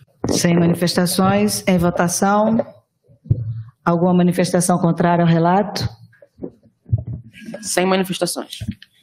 Aprovado por unanimidade. Mais uma vez, muito agradecida, professora Kátia, pela riqueza do seu relato. É, próximo processo é o SEI 26007 barra 001788 barra 2023. É, Pró-Reitoria de Pós-Graduação e Pesquisa, PR2, propõe a reformulação do curso de especialização em literatura de língua inglesa para a inclusão da docente Luísa Leite Santos de Freitas. É, o relato está com a senhora novamente, conselheira Kátia Nazaré Moura de Abreu. Sim. O processo que passo a relatar trata da proposta de reformulação do curso de especialização em literaturas de língua inglesa para a inclusão docente. A justificativa apresentada pelo curso para essa proposta de reformulação é exposta no FESP 15, fundamentando-se na inclusão da professora Luísa Leite Santos de Freitas no corpo docente da especialização em literaturas de língua inglesa. A proposta foi aprovada em ata na reunião do Conselho Departamental do Instituto de Letras, realizada de forma híbrida no dia 7 de dezembro de 2022, conforme se verifica no documento anexado ao processo. No FESP 3 são apresentados os 11 docentes que compõem o quadro sendo todos permanentes, com título de doutor e lotados no Instituto de Letras. Em relação às disciplinas, houve a inclusão da docente no FESP 4, que expõe as oito disciplinas do curso, todas obrigatórias, com os respectivos números de créditos e cargas horárias, bem como os professores responsáveis. O mesmo ocorreu no FESP 5, ao expor a ementa em que o nome da docente foi incluído. Considero que a presente proposta apresenta reformulação precisa relativa à alteração do corpo docente, com a inclusão da professora Luísa Leite Santos de Freitas no corpo docente do curso de especialização em literaturas de língua inglesa. Dessa forma, submeto meu voto pela aprovação da presente proposta de reformulação. Muito obrigada. Manif é... Em discussão? Sem manifestações. Em votação? Sem manifestações. Aprovado por unanimidade. Professora, eu pulei aqui um processo que é seu também. É, o anterior, agradeço, a senhora entrou no segundo com a maior delicadeza, mas eu deveria ter chamado um primeiro, que, vou voltar, é o CEI 26007, barra 042603, barra 2022, que também é da Pró-Reitoria de Pós-Graduação e Pesquisa, PR2, propõe a criação de curso de especialização em tradução em língua inglesa, apresentado pelo Instituto de Letras, o ILE, também está com a senhora, por favor. Sim. Esse processo trata da proposta de criação de especialização em tradução em língua inglesa, apresentado pelo Instituto de Letras, vinculado ao CEH. A motivação para a proposta do curso é a crescente demanda por reflexão e atuação prática no campo da tradução. Apresentam-se os objetivos, a importância do curso, a articulação pesquisa e extensão e distingue-se a consolidada experiência do escritório modelo de tradução Ana Cristina César. São apresentados os dados básicos de identificação e é indicada a professora Marcela Yochen Valente como coordenadora do curso. Quanto ao corpo docente, o quadro está composto por sete docentes, todos com o grau de doutor, sendo cinco permanentes, integrantes do ILE, e duas convidadas. No quadro de disciplinas é apresentada a correlação entre disciplinas e docentes, Estão indicadas nove disciplinas do curso, sendo todas obrigatórias, constando os créditos, as cargas horárias e os docentes responsáveis. No que toca ao ementário, cada uma das disciplinas é listada com sua ementa, bibliografia e docente responsável. No FESP 6 é descrita a infraestrutura com a indicação de uma planilha orçamentária. No documento 406-26779 é apresentada a minuta de deliberação. De acordo com esse processo, são atendidos todos os requisitos formais para a apresentação da proposta, de acordo com a avaliação do DPEG 464-86994. Em relação ao mérito da proposta, cabe ressaltar o atendimento à demanda e a formação de profissionais e pesquisadores na área. Dessa forma, submeto meu voto pela aprovação da proposta de criação do curso. Em discussão? Professor Bruno. Professor Bruno. Quero muito rapidamente manifestar sobre a satisfação que temos com a aprovação dessa proposta. Ela vem é, ao encontro da consolidação do trabalho desenvolvido no âmbito do Instituto de Letras, hoje coordenado pela professora é, Cida Salgueiro, e que tem uma equipe muito é, grande, consolidada na área de tradução. Então, é uma alegria é, grande e esse a qualificação dos profissionais na área de tradução ela vem ao encontro de uma universidade que se pensa, se constrói cada vez mais é, na perspectiva internacional. É, por, em diversos momentos da nossa prática na universidade, colegas nossos fazem contato solicitando especialistas na tradução e serviços de tradução, e a gente tem encaminhado ao escritório modelo Ana Cristina César. Então, o curso de especialização vem é, consolidar essa trajetória. Aproveito aqui também a presença da professora Alice Casimiro e agradecer é, toda a interlocução, o aprendizado e o, a tramitação dos processos no âmbito da C3PG, o que tem é, feito com que a gente chegue a esse momento de criação do curso com alegria e satisfação. Era o registro que eu queria fazer e dar os parabéns ao coletivo do Escritório Modelo e ao Instituto de Letras pela iniciativa. Sem inscritos. Professora Cláudia, perdão, presidente. Quando eu me inscrevo, ela não escreve. Porque eu acho que ela pensa que eu estou fazendo outro aceno, né? Socorro. É, eu quero me manifestar na mesma direção que o professor Bruno. Eu acho que é necessário, eu acho que a gente cumpre de uma forma objetiva e importante é, quando a gente cria um curso dessa natureza.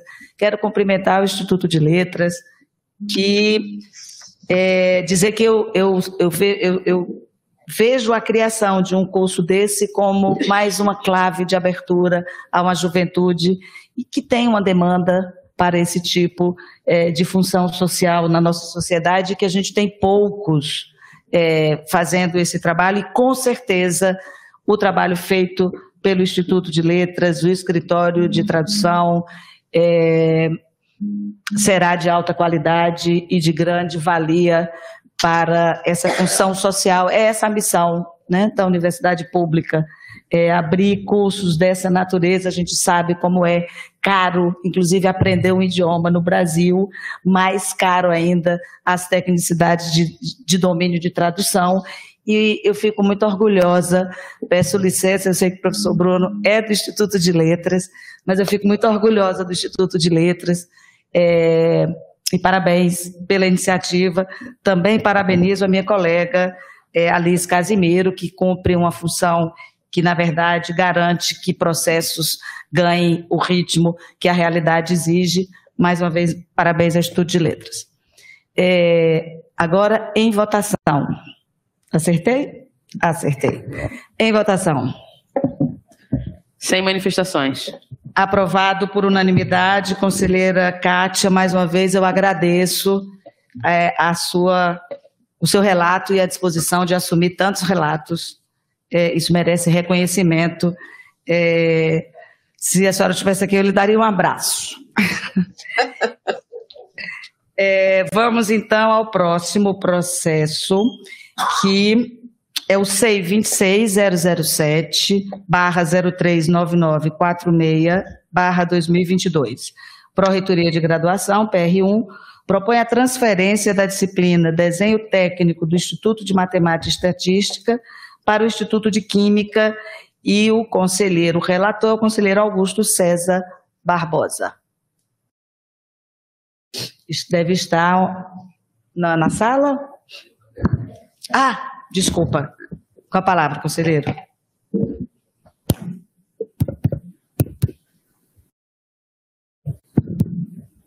Bom dia. Bom dia a todos e todas. Vou fazer o relato então, vou tentar ser bem breve, indo direto ao ponto. Trata-se da transferência, é, a solicitação é do Instituto de Química e trata-se da transferência da disciplina Desenho Técnico, que é uma disciplina do curso de Engenharia Química e que atualmente é de responsabilidade do Departamento de Geometria e Representação Gráfica, que em vez de ser do Instituto de Química, é do Instituto de Matemática e Estatística. Então, justamente, o pedido é a transferência dessa disciplina, desenho técnico, para o Instituto, é, é para o Departamento de Operações e Projetos Industriais, que justamente é do Instituto de Química.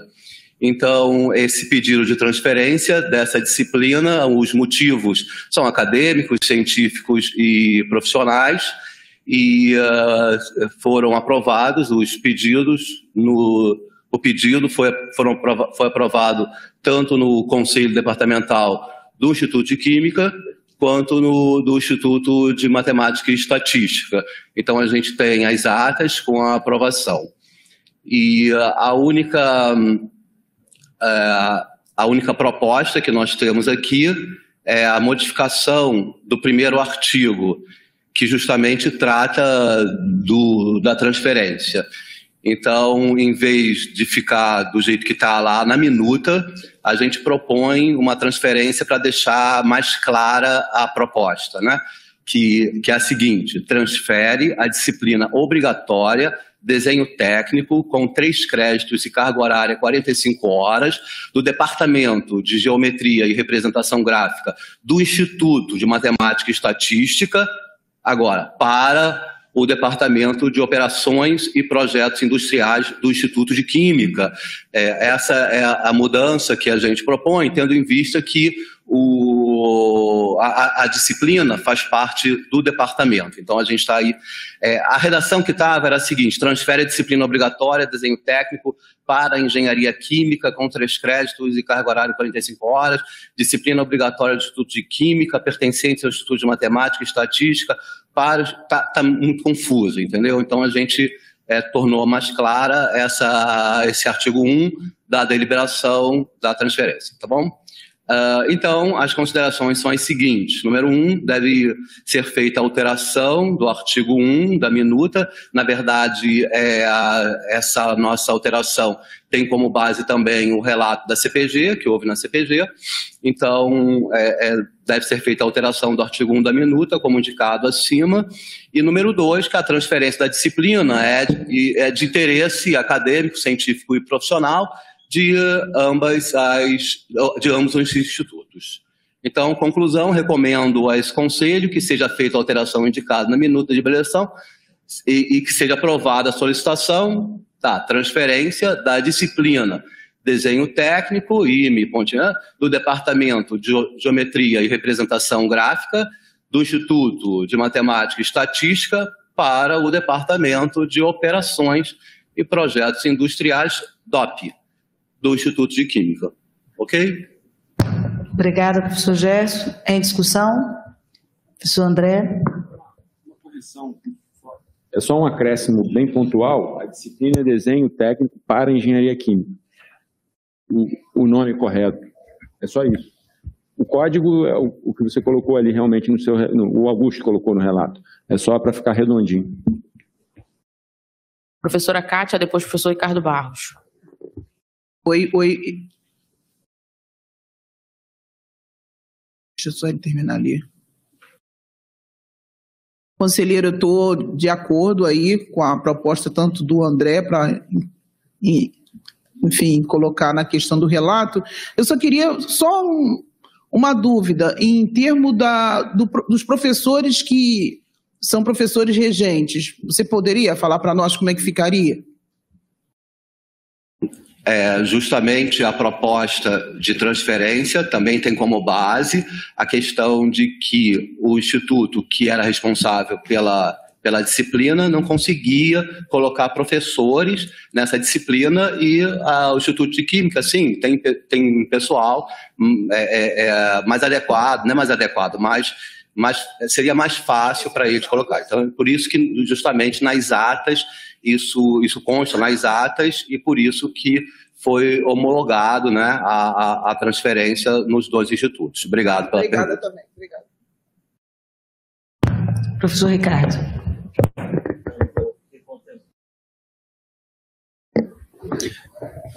Fui contemplado com a fala do conselheiro André.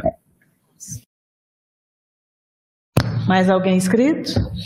A SECOM teria uma dúvida só em questão de forma para poder montar a deliberação. Então eu, escre eu escrevo a SECOM. Você está escrito. Perdão. É só porque no final foi colocado a transferência da disciplina é de interesse dos institutos de matemática, estatística e de química. Isso é para incluir na deliberação, na minuta? Na, na- que vai ser a deliberação? No artigo. Só justificativa do relato. Ok, obrigado. Alguma outra manifestação? Em votação? Sem contrários. Aprovado, professor Gerson, por unanimidade, eu agradeço o seu relato. E passamos para o próximo processo que está com o conselheiro Jorge José de Carvalho, meu colega diretor de centro, é o SEI 26007 barra 037436 barra 2022, Pró-Reitoria de Pós-Graduação e Pesquisa, PR2, propõe a reformulação do curso de especialização em estomatologia. Relator, conselheiro Jorge José. Com a Obrigado. palavra. Obrigado, eh, professora Cláudia, presidente deste conselho, nesse momento. Trata o presente processo C260007-037-436 de 2022, da proposta de reformulação do curso de especialização em estomatologia, oferecido pela Faculdade de Odontologia, unidade acadêmica vinculada ao Centro Biomédico, CEBIO, o curso justifica a proposta em função de alterações em disciplinas, corpo docente e na deliberação. A proposta foi aprovada em ata na reunião do Conselho Departamental da Faculdade de Odontologia, realizada em 8 de agosto de 2022, DOC 42012702. A justificativa para a reformulação do curso é pautada principalmente na atualização do corpo docente, e atualização das disciplinas para atendimento à resolução CFO 161/2015, DOC 406-47351, e apresenta os cinco docentes permanentes que compõem o quadro. Todos os professores doutores são lotados na Faculdade de Odontologia.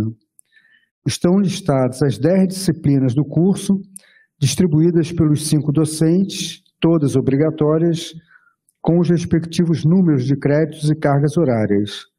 Estão descritas as cinco disciplinas que sofreram alteração, com suas ementas, bibliografias e docentes responsáveis.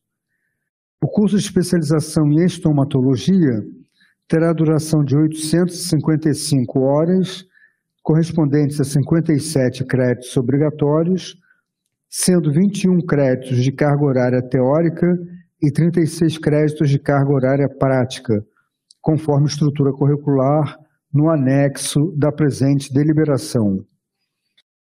O grau mínimo para aprovação em cada disciplina e namografia é 7 e a frequência mínima é de 75% da carga horária de cada disciplina. Com base na análise do processo, considero que a reformulação do curso de especialização em estomatologia está justificada e em conformidade com as normas vigentes.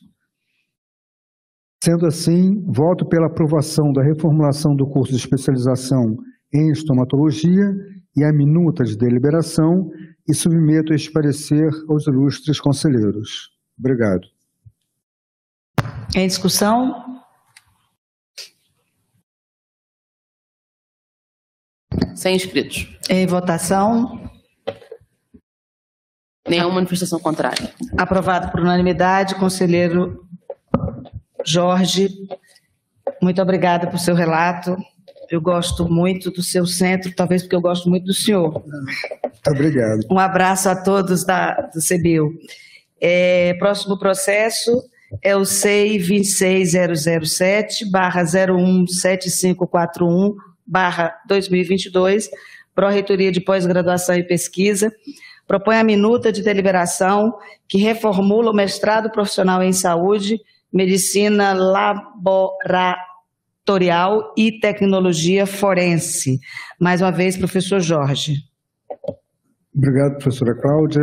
Trato do processo C260007, barra 017541 de 2022, da reformulação do programa de pós-graduação em saúde, medicina laboratorial e tecnologia forense.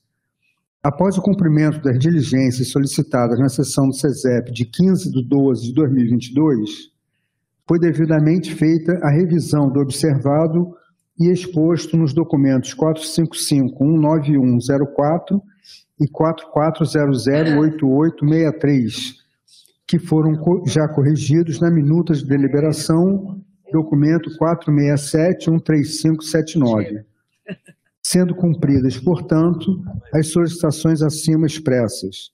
O presente processo pode seguir os procedimentos finais, solicitando, por fim, que sejam retificados o artigo 1 da folha de rosto, onde se lê a ser oferecido pelo Centro Biomédico do Instituto de Biologia Roberto Alcântara Gomes e Brague, acertar para a ser oferecido pelo Instituto de Biologia Roberto Alcântara Gomes e Brague do Centro Biomédico. E onde se lê no artigo 1 do anexo 1, regulamento específico Centro Biomédico do Instituto de Biologia Roberto Alcântara Gomes e Brague, acertar para Instituto de Biologia Roberto Alcântara Gomes e Brague do Centro Biomédico. Submeto, portanto, aos ilustres conselheiros a aprovação do presente pedido de reformulação. Obrigada, conselheiro Jorge. Em discussão? Sem manifestações. Em votação? Sem votos contrários. Aprovado por unanimidade. Obrigada, professor Jorge. Obrigado, professora Cláudia. Próximo relato é o SEI 26007 barra 036944 barra 2022. Pró-Reitoria de Pós-Graduação e Pesquisa, PR2, reformulação do curso de especialização em ensino de alemão como língua estrangeira, ILE, mais uma vez, a professora, conselheira, você está merecendo mais que um abraço. É, professora Kátia Nazaré. Tá certo. Bom, esse processo trata da proposta de reformulação do curso de especialização em ensino de alemão como língua estrangeira, oferecido pelo Instituto de Letras, unidade acadêmica vinculada ao Centro de Educação e Humanidades.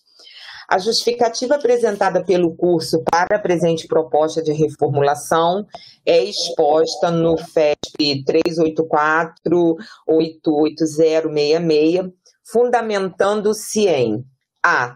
Alteração da deliberação trata da inclusão do parágrafo único ao artigo 5 o curso de especialização em ensino de alemão como língua estrangeira é ministrado no sistema presencial, mas, eventualmente, uma ou mais disciplinas poderá ser ministrada parcialmente ou integralmente pelo sistema remoto. B. Inclusão do professor Levi da Costa Barros no corpo docente da especialização em ensino de alemão como língua estrangeira. No processo consta a ata do Conselho Departamental do ILE, de 15 de agosto de 2022, com a aprovação por unanimidade da proposta de reformulação.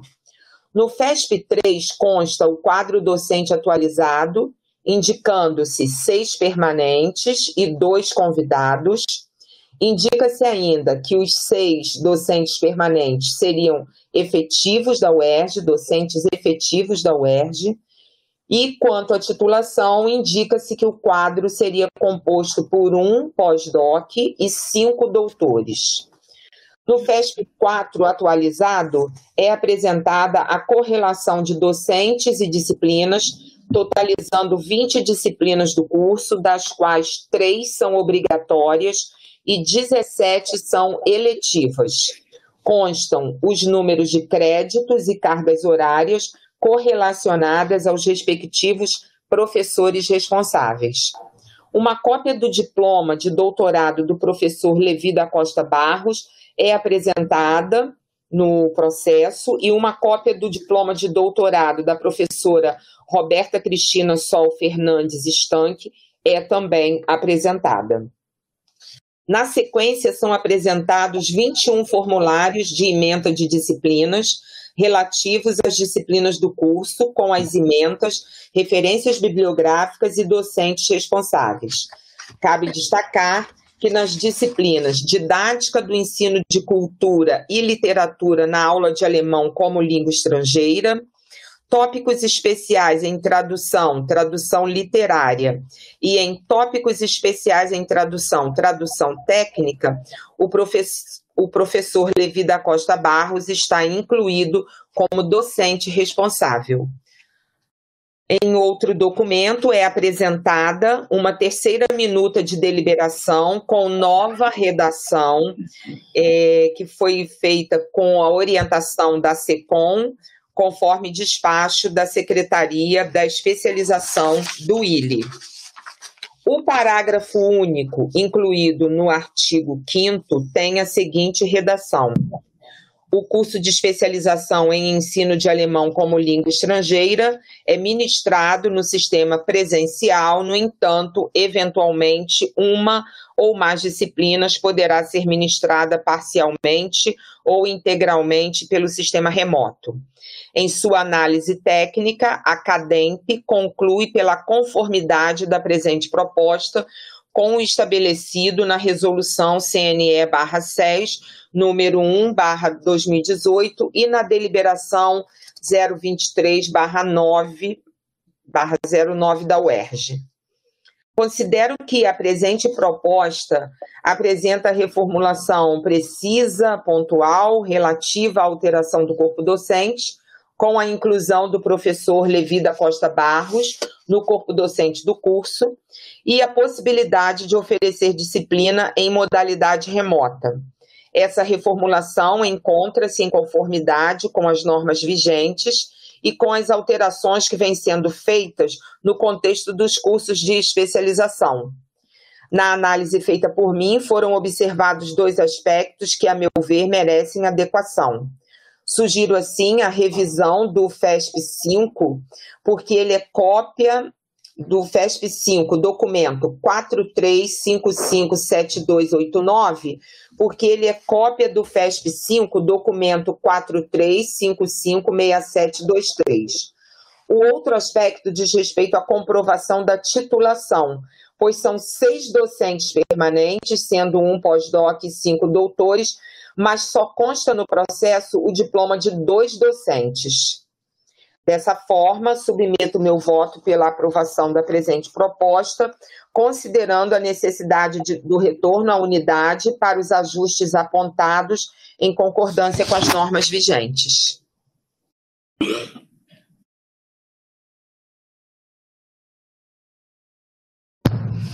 É, em discussão? Sem manifestações. Em votação? Nenhum voto contrário.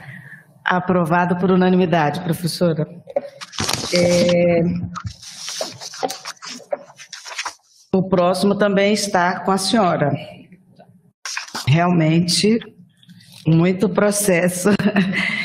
que, que disponibilidade. Gratidão, professora. É, o próximo SEI é o SEI 26007, 031506-2022, Pró-Reitoria de Pós-Graduação e Pesquisa, PR2, reformulação do curso de especialização em Linguística aplica Aplicada, Inglês como Língua Estrangeira, do ILE, relatora conselheira Kátia Nazaré Moura de Abreu. Só um instante. Todos, todos que a senhora quiser, a senhora tem direito. Não, tá certo. Vamos lá, então. Esse processo trata da proposta de reformulação do curso de especialização em Linguística Aplicada, Inglês como Língua Estrangeira, oferecido pelo Instituto de Letras, unidade acadêmica vinculada ao CEH. A justificativa apresentada pelo curso para essa reformulação é a alteração em disciplinas, a exclusão por aposentadoria ou por pedido de exoneração do corpo docente do curso e as alterações da nova deliberação de que trata o artigo 5 é, parágrafo único sobre a possibilidade de oferecimento de uma ou mais disciplinas em sistema remoto. O curso de especialização em linguística aplicada, inglês como língua estrangeira, é ministrado no sistema presencial, mas eventualmente poderão ser oferecidas então uma ou mais disciplinas no sistema remoto. O artigo 12 é, prevê o curso será integralizado no mínimo em 12 meses e no máximo em 18 meses, incluindo a apresentação da monografia final. No processo consta a ata do Conselho Departamental do ILE, realizada de forma remota barra presencial, no dia 12 de julho de 2022, com a aprovação da proposta de reformulação conforme pode ser verificado num documento que está no documento que está anexado ao processo. No FESP 3 consta o quadro docente atualizado, composto por cinco docentes permanentes, todos lotados no Instituto de Letras. Quanto à titulação, o quadro contempla cinco doutores. No FESP 4 é apresentada a correlação de docentes e disciplinas, totalizando oito disciplinas do curso. Todas as disciplinas do curso são obrigatórias e constam os números de créditos e cargas horárias correlacionadas aos respectivos professores responsáveis. Na sequência, são apresentados oito formulários de ementa de disciplinas relativos a cada uma das disciplinas listadas, com as ementas, bibliografia básica e docentes responsáveis.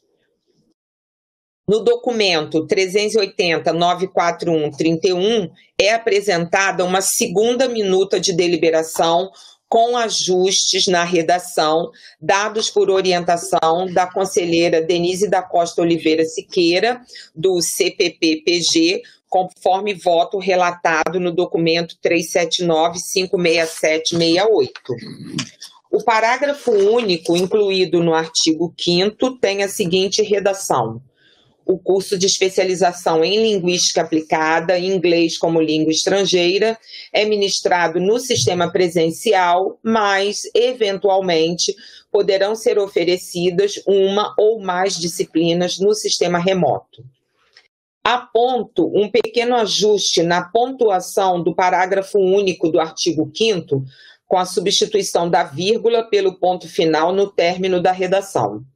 Considero que a presente proposta apresenta uma reformulação pontual relativa à alteração do corpo docente, à alteração em disciplinas com a possibilidade de oferecer disciplina em modalidade remota e a integralização do curso. Além disso, está em conformidade com as normas vigentes. Dessa forma, submeto meu voto pela aprovação da presente proposta de reformulação. Obrigada, professora. Em discussão? Em votação. Aprovado. Nenhum voto contrário. Aprovado por unanimidade. Professora Kátia Nazaré, a senhora vai para o seu próximo relato, que é o oitavo dessa sessão, e eu vou lhe dizer pela oitava vez gratidão. Com a palavra. Tá certo. Agora é o processo 021236. Eu tenho que ler, eu tenho que ler, desculpa. É, é, coisas de aquariana. É o SEI 26007 barra 021236 barra 2021, Pró-Reitoria de Pós-Graduação e Pesquisa, PR2, proposta de criação do curso de especialização em drogas, sociedade e práticas educativas, EDU. Com a palavra, conselheira. Esse processo trata da criação do curso de especialização em drogas, sociedade e práticas educativas pela Faculdade de Educação, que teve início de tramitação em setembro de 2021, de acordo com os documentos listados nas cinco pastas no CEI-RJ. Em 2021, a Faculdade de Educação da UERJ apresentou ao DPEG a solicitação de criação desse curso de especialização, pontuando que o curso teria apoio técnico pedagógico do Departamento de Ciências Sociais e Educação, DCSE.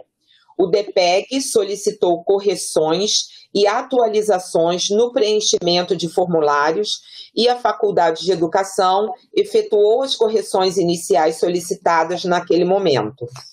Durante o ano de 2022, houve despachos e votos contrários à aprovação por parte da CPPPG, devido a aspectos não esclarecidos nos documentos relativos à construção técnica e pedagógica do curso. Por exemplo, quantidade de vagas oferecidas, considerada excessiva para o corpo docente, revisão na deliberação de parágrafo relativo à escolha de orientador de TCC pelos alunos, explicitação do modo de funcionamento do curso, presencial ou presencial mediado por tecnologia, financiamento do curso, inicialmente seria gratuito, posteriormente passaria a incluir cobrança de mensalidade, necessidade de o coordenador do curso pertencer ao quadro docente da UERJ.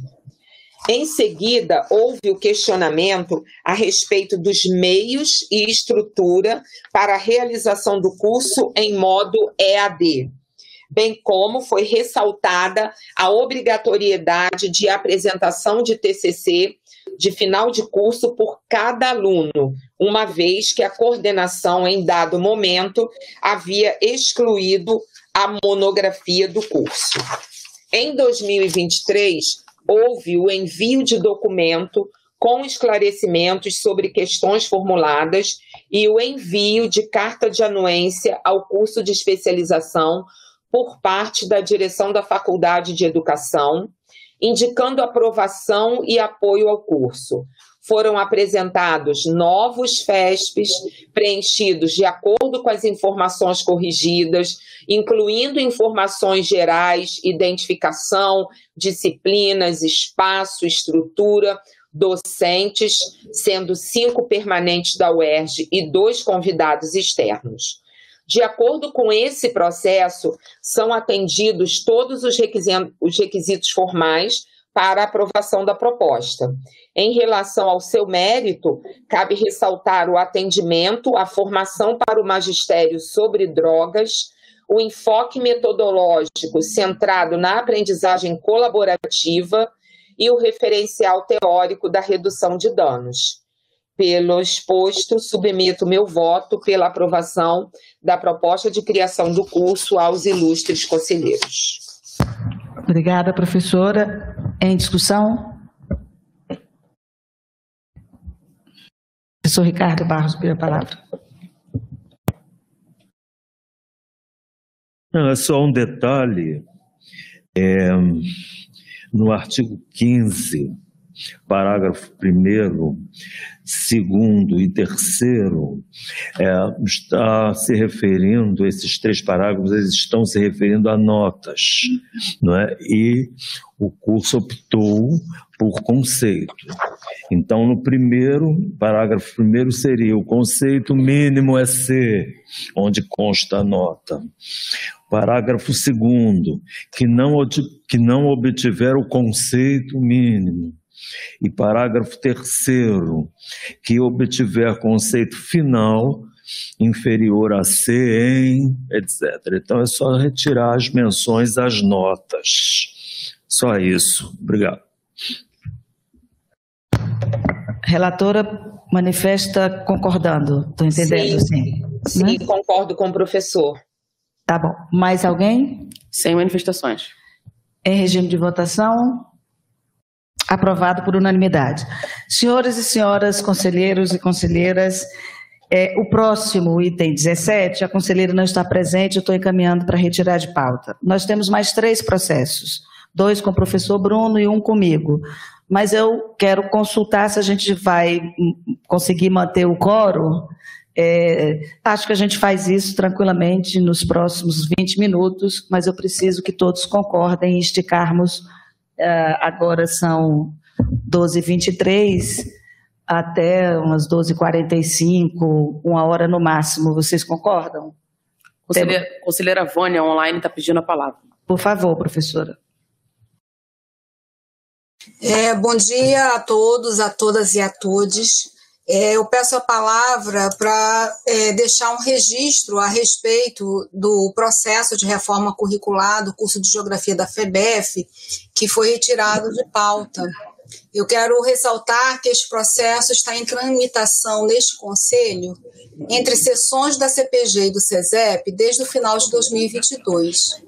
E é, entendo plenamente que as vezes em que ele foi retirado de pauta, seja em sessões da CPG, seja em sessões do CESEP, foi por motivo de força maior e que estão além das vontades dos conselheiros designados para fazer o relato. Após a apreciação e aprovação na CPG, foi retirado de pauta na primeira sessão do CESEP deste ano e hoje teve que ser novamente. Ressalto que a sucessão de retiradas de pauta do referido processo traz para a unidade situações na ordem de organização dos nossos trabalhos, uma vez que a unidade tem três cursos, dos quais dois tiveram seus processos de reforma curricular apreciados e aprovados na CPG e no CESEP no final do ano passado. Essas reformas já passaram pelo Conselho Estadual de Educação e foram implementadas na unidade. Algumas das disciplinas do curso de Geografia é, são, são oferecidas pelos professores da pedagogia da nossa unidade. O fato do curso de Geografia não ter sua reforma já implementada demanda do corpo docente de pedagogia mais carga horária para nos atender. Nós estamos em um descompasso. O curso de geografia está em descompasso com os demais cursos. Informo que temos uma comissão de carga horária na unidade, com representantes dos três cursos, justamente para tentar mitigar as dificuldades que nós enfrentamos na FPF diante do nosso déficit estrutural. Neste momento, eu destaco o problema do déficit estrutural do curso de Geografia da FEBEF, cujo é, um bom número de seus professores estão com carga horária acima de do, carga horária de TDG, acima de 12 e 16 horas, além de assumirmos funções nos conselhos, em coordenação de curso, termos projetos de extensão com bolsistas, é, demais projetos da PR1 e projetos externos com bolsistas e projetos de pesquisa. De forma que nós não temos como contabilizar nos nossos planindes todas as cargas horárias que realmente cumprimos por conta da nossa carga horária de TDG ser muito alta. Além disso, nós temos o problema da mobilidade de um dos professores do Departamento de Geografia, que foi mobilizado via de saúde, mesmo que a chefia do departamento, bem como a direção, salientasse que esta mobilidade nos causaria mais problemas do que nós já temos por conta desta mobilidade, nós não podemos obter contratação de professor substituto. Dessa forma, a carga horária deste professor é assumida pelos demais professores do departamento que já têm carga horária de TDG muito alta. Sendo assim, após sucessivas retiradas do processo para apreciação, solicito, por favor, que seja feito o quanto antes se possível, na próxima sessão do CESEP, para que nós possamos nos organizar enquanto unidade para o semestre 2024-1, no intuito de mitigar os problemas que enfrentamos na nossa unidade. Agradeço pela palavra. Professora, é, a senhora tem toda razão. É, eu já vou encaminhar que seja redistribuído esse processo e que ele entre na próxima sessão do Conselho. É, enfim, toda razão, toda razão, toda razão. Eu, eu vou precisar encaminhar uma questão aqui, é, que é a seguinte. É, professor André tem que se retirar por um motivo absolutamente justo, vai acompanhar a sua mãe, a mãe dele, ao médico. É, mas o professor Bruno precisa que a gente passe pelo menos um dos processos que estão com ele. Então, é, nós vamos submeter, porque assim que o professor André sair, acaba o quórum. Então, nós vamos imediatamente para o processo que o professor Bruno diz que é urgente, que eu estou imaginando que é o item 19, certo, Bruno? Isso, 19. Então, a gente, mais uma vez, a gente redistribui o item 17, o processo que diz respeito à licenciatura de Geografia, nós vamos pular o item 18 e vamos para o 19, contando com a colaboração do professor André para garantir o nosso coro. É o SEI 26007-019407 barra 2023. Pedro Esteves de Freitas, recurso administrativo ao resultado da prova de aula do concurso para o cargo de professor adjunto em fotografia, relator conselheiro Bruno Deus dará. Muito obrigado pela compreensão. Eu vou suprimir e editar o relato. Ele se encontra integralmente no SEI para possibilitar o acompanhamento de todas e todos. É, é o recurso ao resultado final do concurso público para provimento do cargo de professor adjunto de fotografia do Instituto de Aplicação Fernando Rodrigues da Silveira. É, esse processo é um recurso administrativo encaminhado ao SESEP em fase, em terceira fase, requerido pelo candidato Pedro Esteves de Freitas, candidato no concurso que relatei, listei no meu voto todos os documentos que constam no processo que atestam terem sido todas as fases é, previstas no edital percorridas até aqui. No recurso requerente a DUS, que no dia é, 24 de março de 2023, em torno das 16 horas, sua nota constava como 9,5 e da outra candidata 6. Na sequência, o candidato declara ainda que, em cinco horas após a divulgação inicial, foi publicada uma errata, na qual sua nota constava como seis e a nota atribuída à outra candidata nove. Diante de tal informação, o candidato declara que solicitou a revisão da sua nota. De acordo com seu relato, a banca examinadora respondeu ao recurso com a manutenção das notas conforme constavam na errata e informação de que o papel da comissão examinadora é consentir com a gravação. Em face do indeferimento da banca examinadora, o requerente declara ter apresentado o recurso ao Conselho Departamental da Unidade, formulando, segundo ele, nos seguintes termos: mantive na oportunidade a solicitação de revisão de nota em razão especialmente dos critérios subjetivos aplicados pela comissão organizadora quando de minha avaliação, bem como a solicitação da gravação, a qual entendo ser direito do candidato. Então, é, em síntese, na divulgação inicial do recurso, houve um erro material, as notas dos candidatos foram trocadas. Cinco horas depois, a banca eh, observou o erro e é, estabeleceu uma errata. O candidato também pede acesso à gravação e não houve gravação. Esse é o debate que acontece nos recursos. No recurso avaliado, então, pelo Conselho Departamental do Instituto de Aplicação Fernando Rodrigues da Silveira, a banca examinadora do concurso público indeferiu o recurso, alegando, em suma, que ao se candidatar, o candidato aceita as normas e exigências do edital e que a errata é um ato previsto no edital.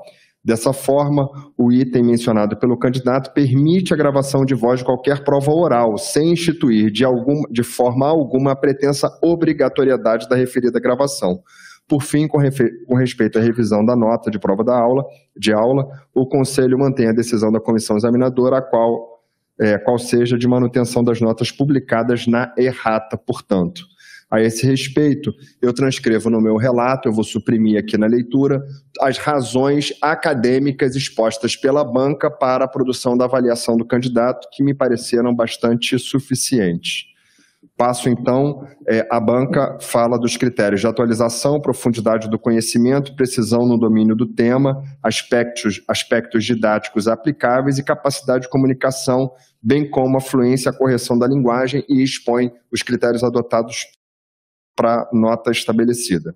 das considerações deste conselheiro. Em caráter preliminar, cabe reconhecer que a presença de toda a documentação no processo comprova o cumprimento das etapas previstas no edital, assegurando o direito de recurso ao candidato em caráter preliminar à comissão examinadora, em grau de segunda instância ao Conselho Departamental e em grau de, terceira instância a este Conselho Superior.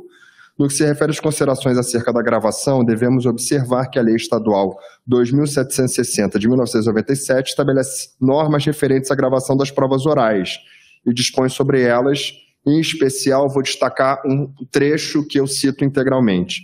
Sendo assegurado aos participantes do concurso as entidades profissionais correspondentes, há quaisquer interessados a gravação das mesmas, portanto, não institui a obrigatoriedade pretensamente é, aludida no recurso do candidato.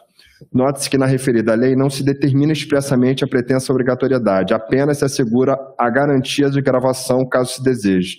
É nesse sentido que o item 16.6 do edital estabelece, e aí eu cito integralmente o item, apenas destaco o fato de que será permitida a gravação de voz de qualquer prova oral.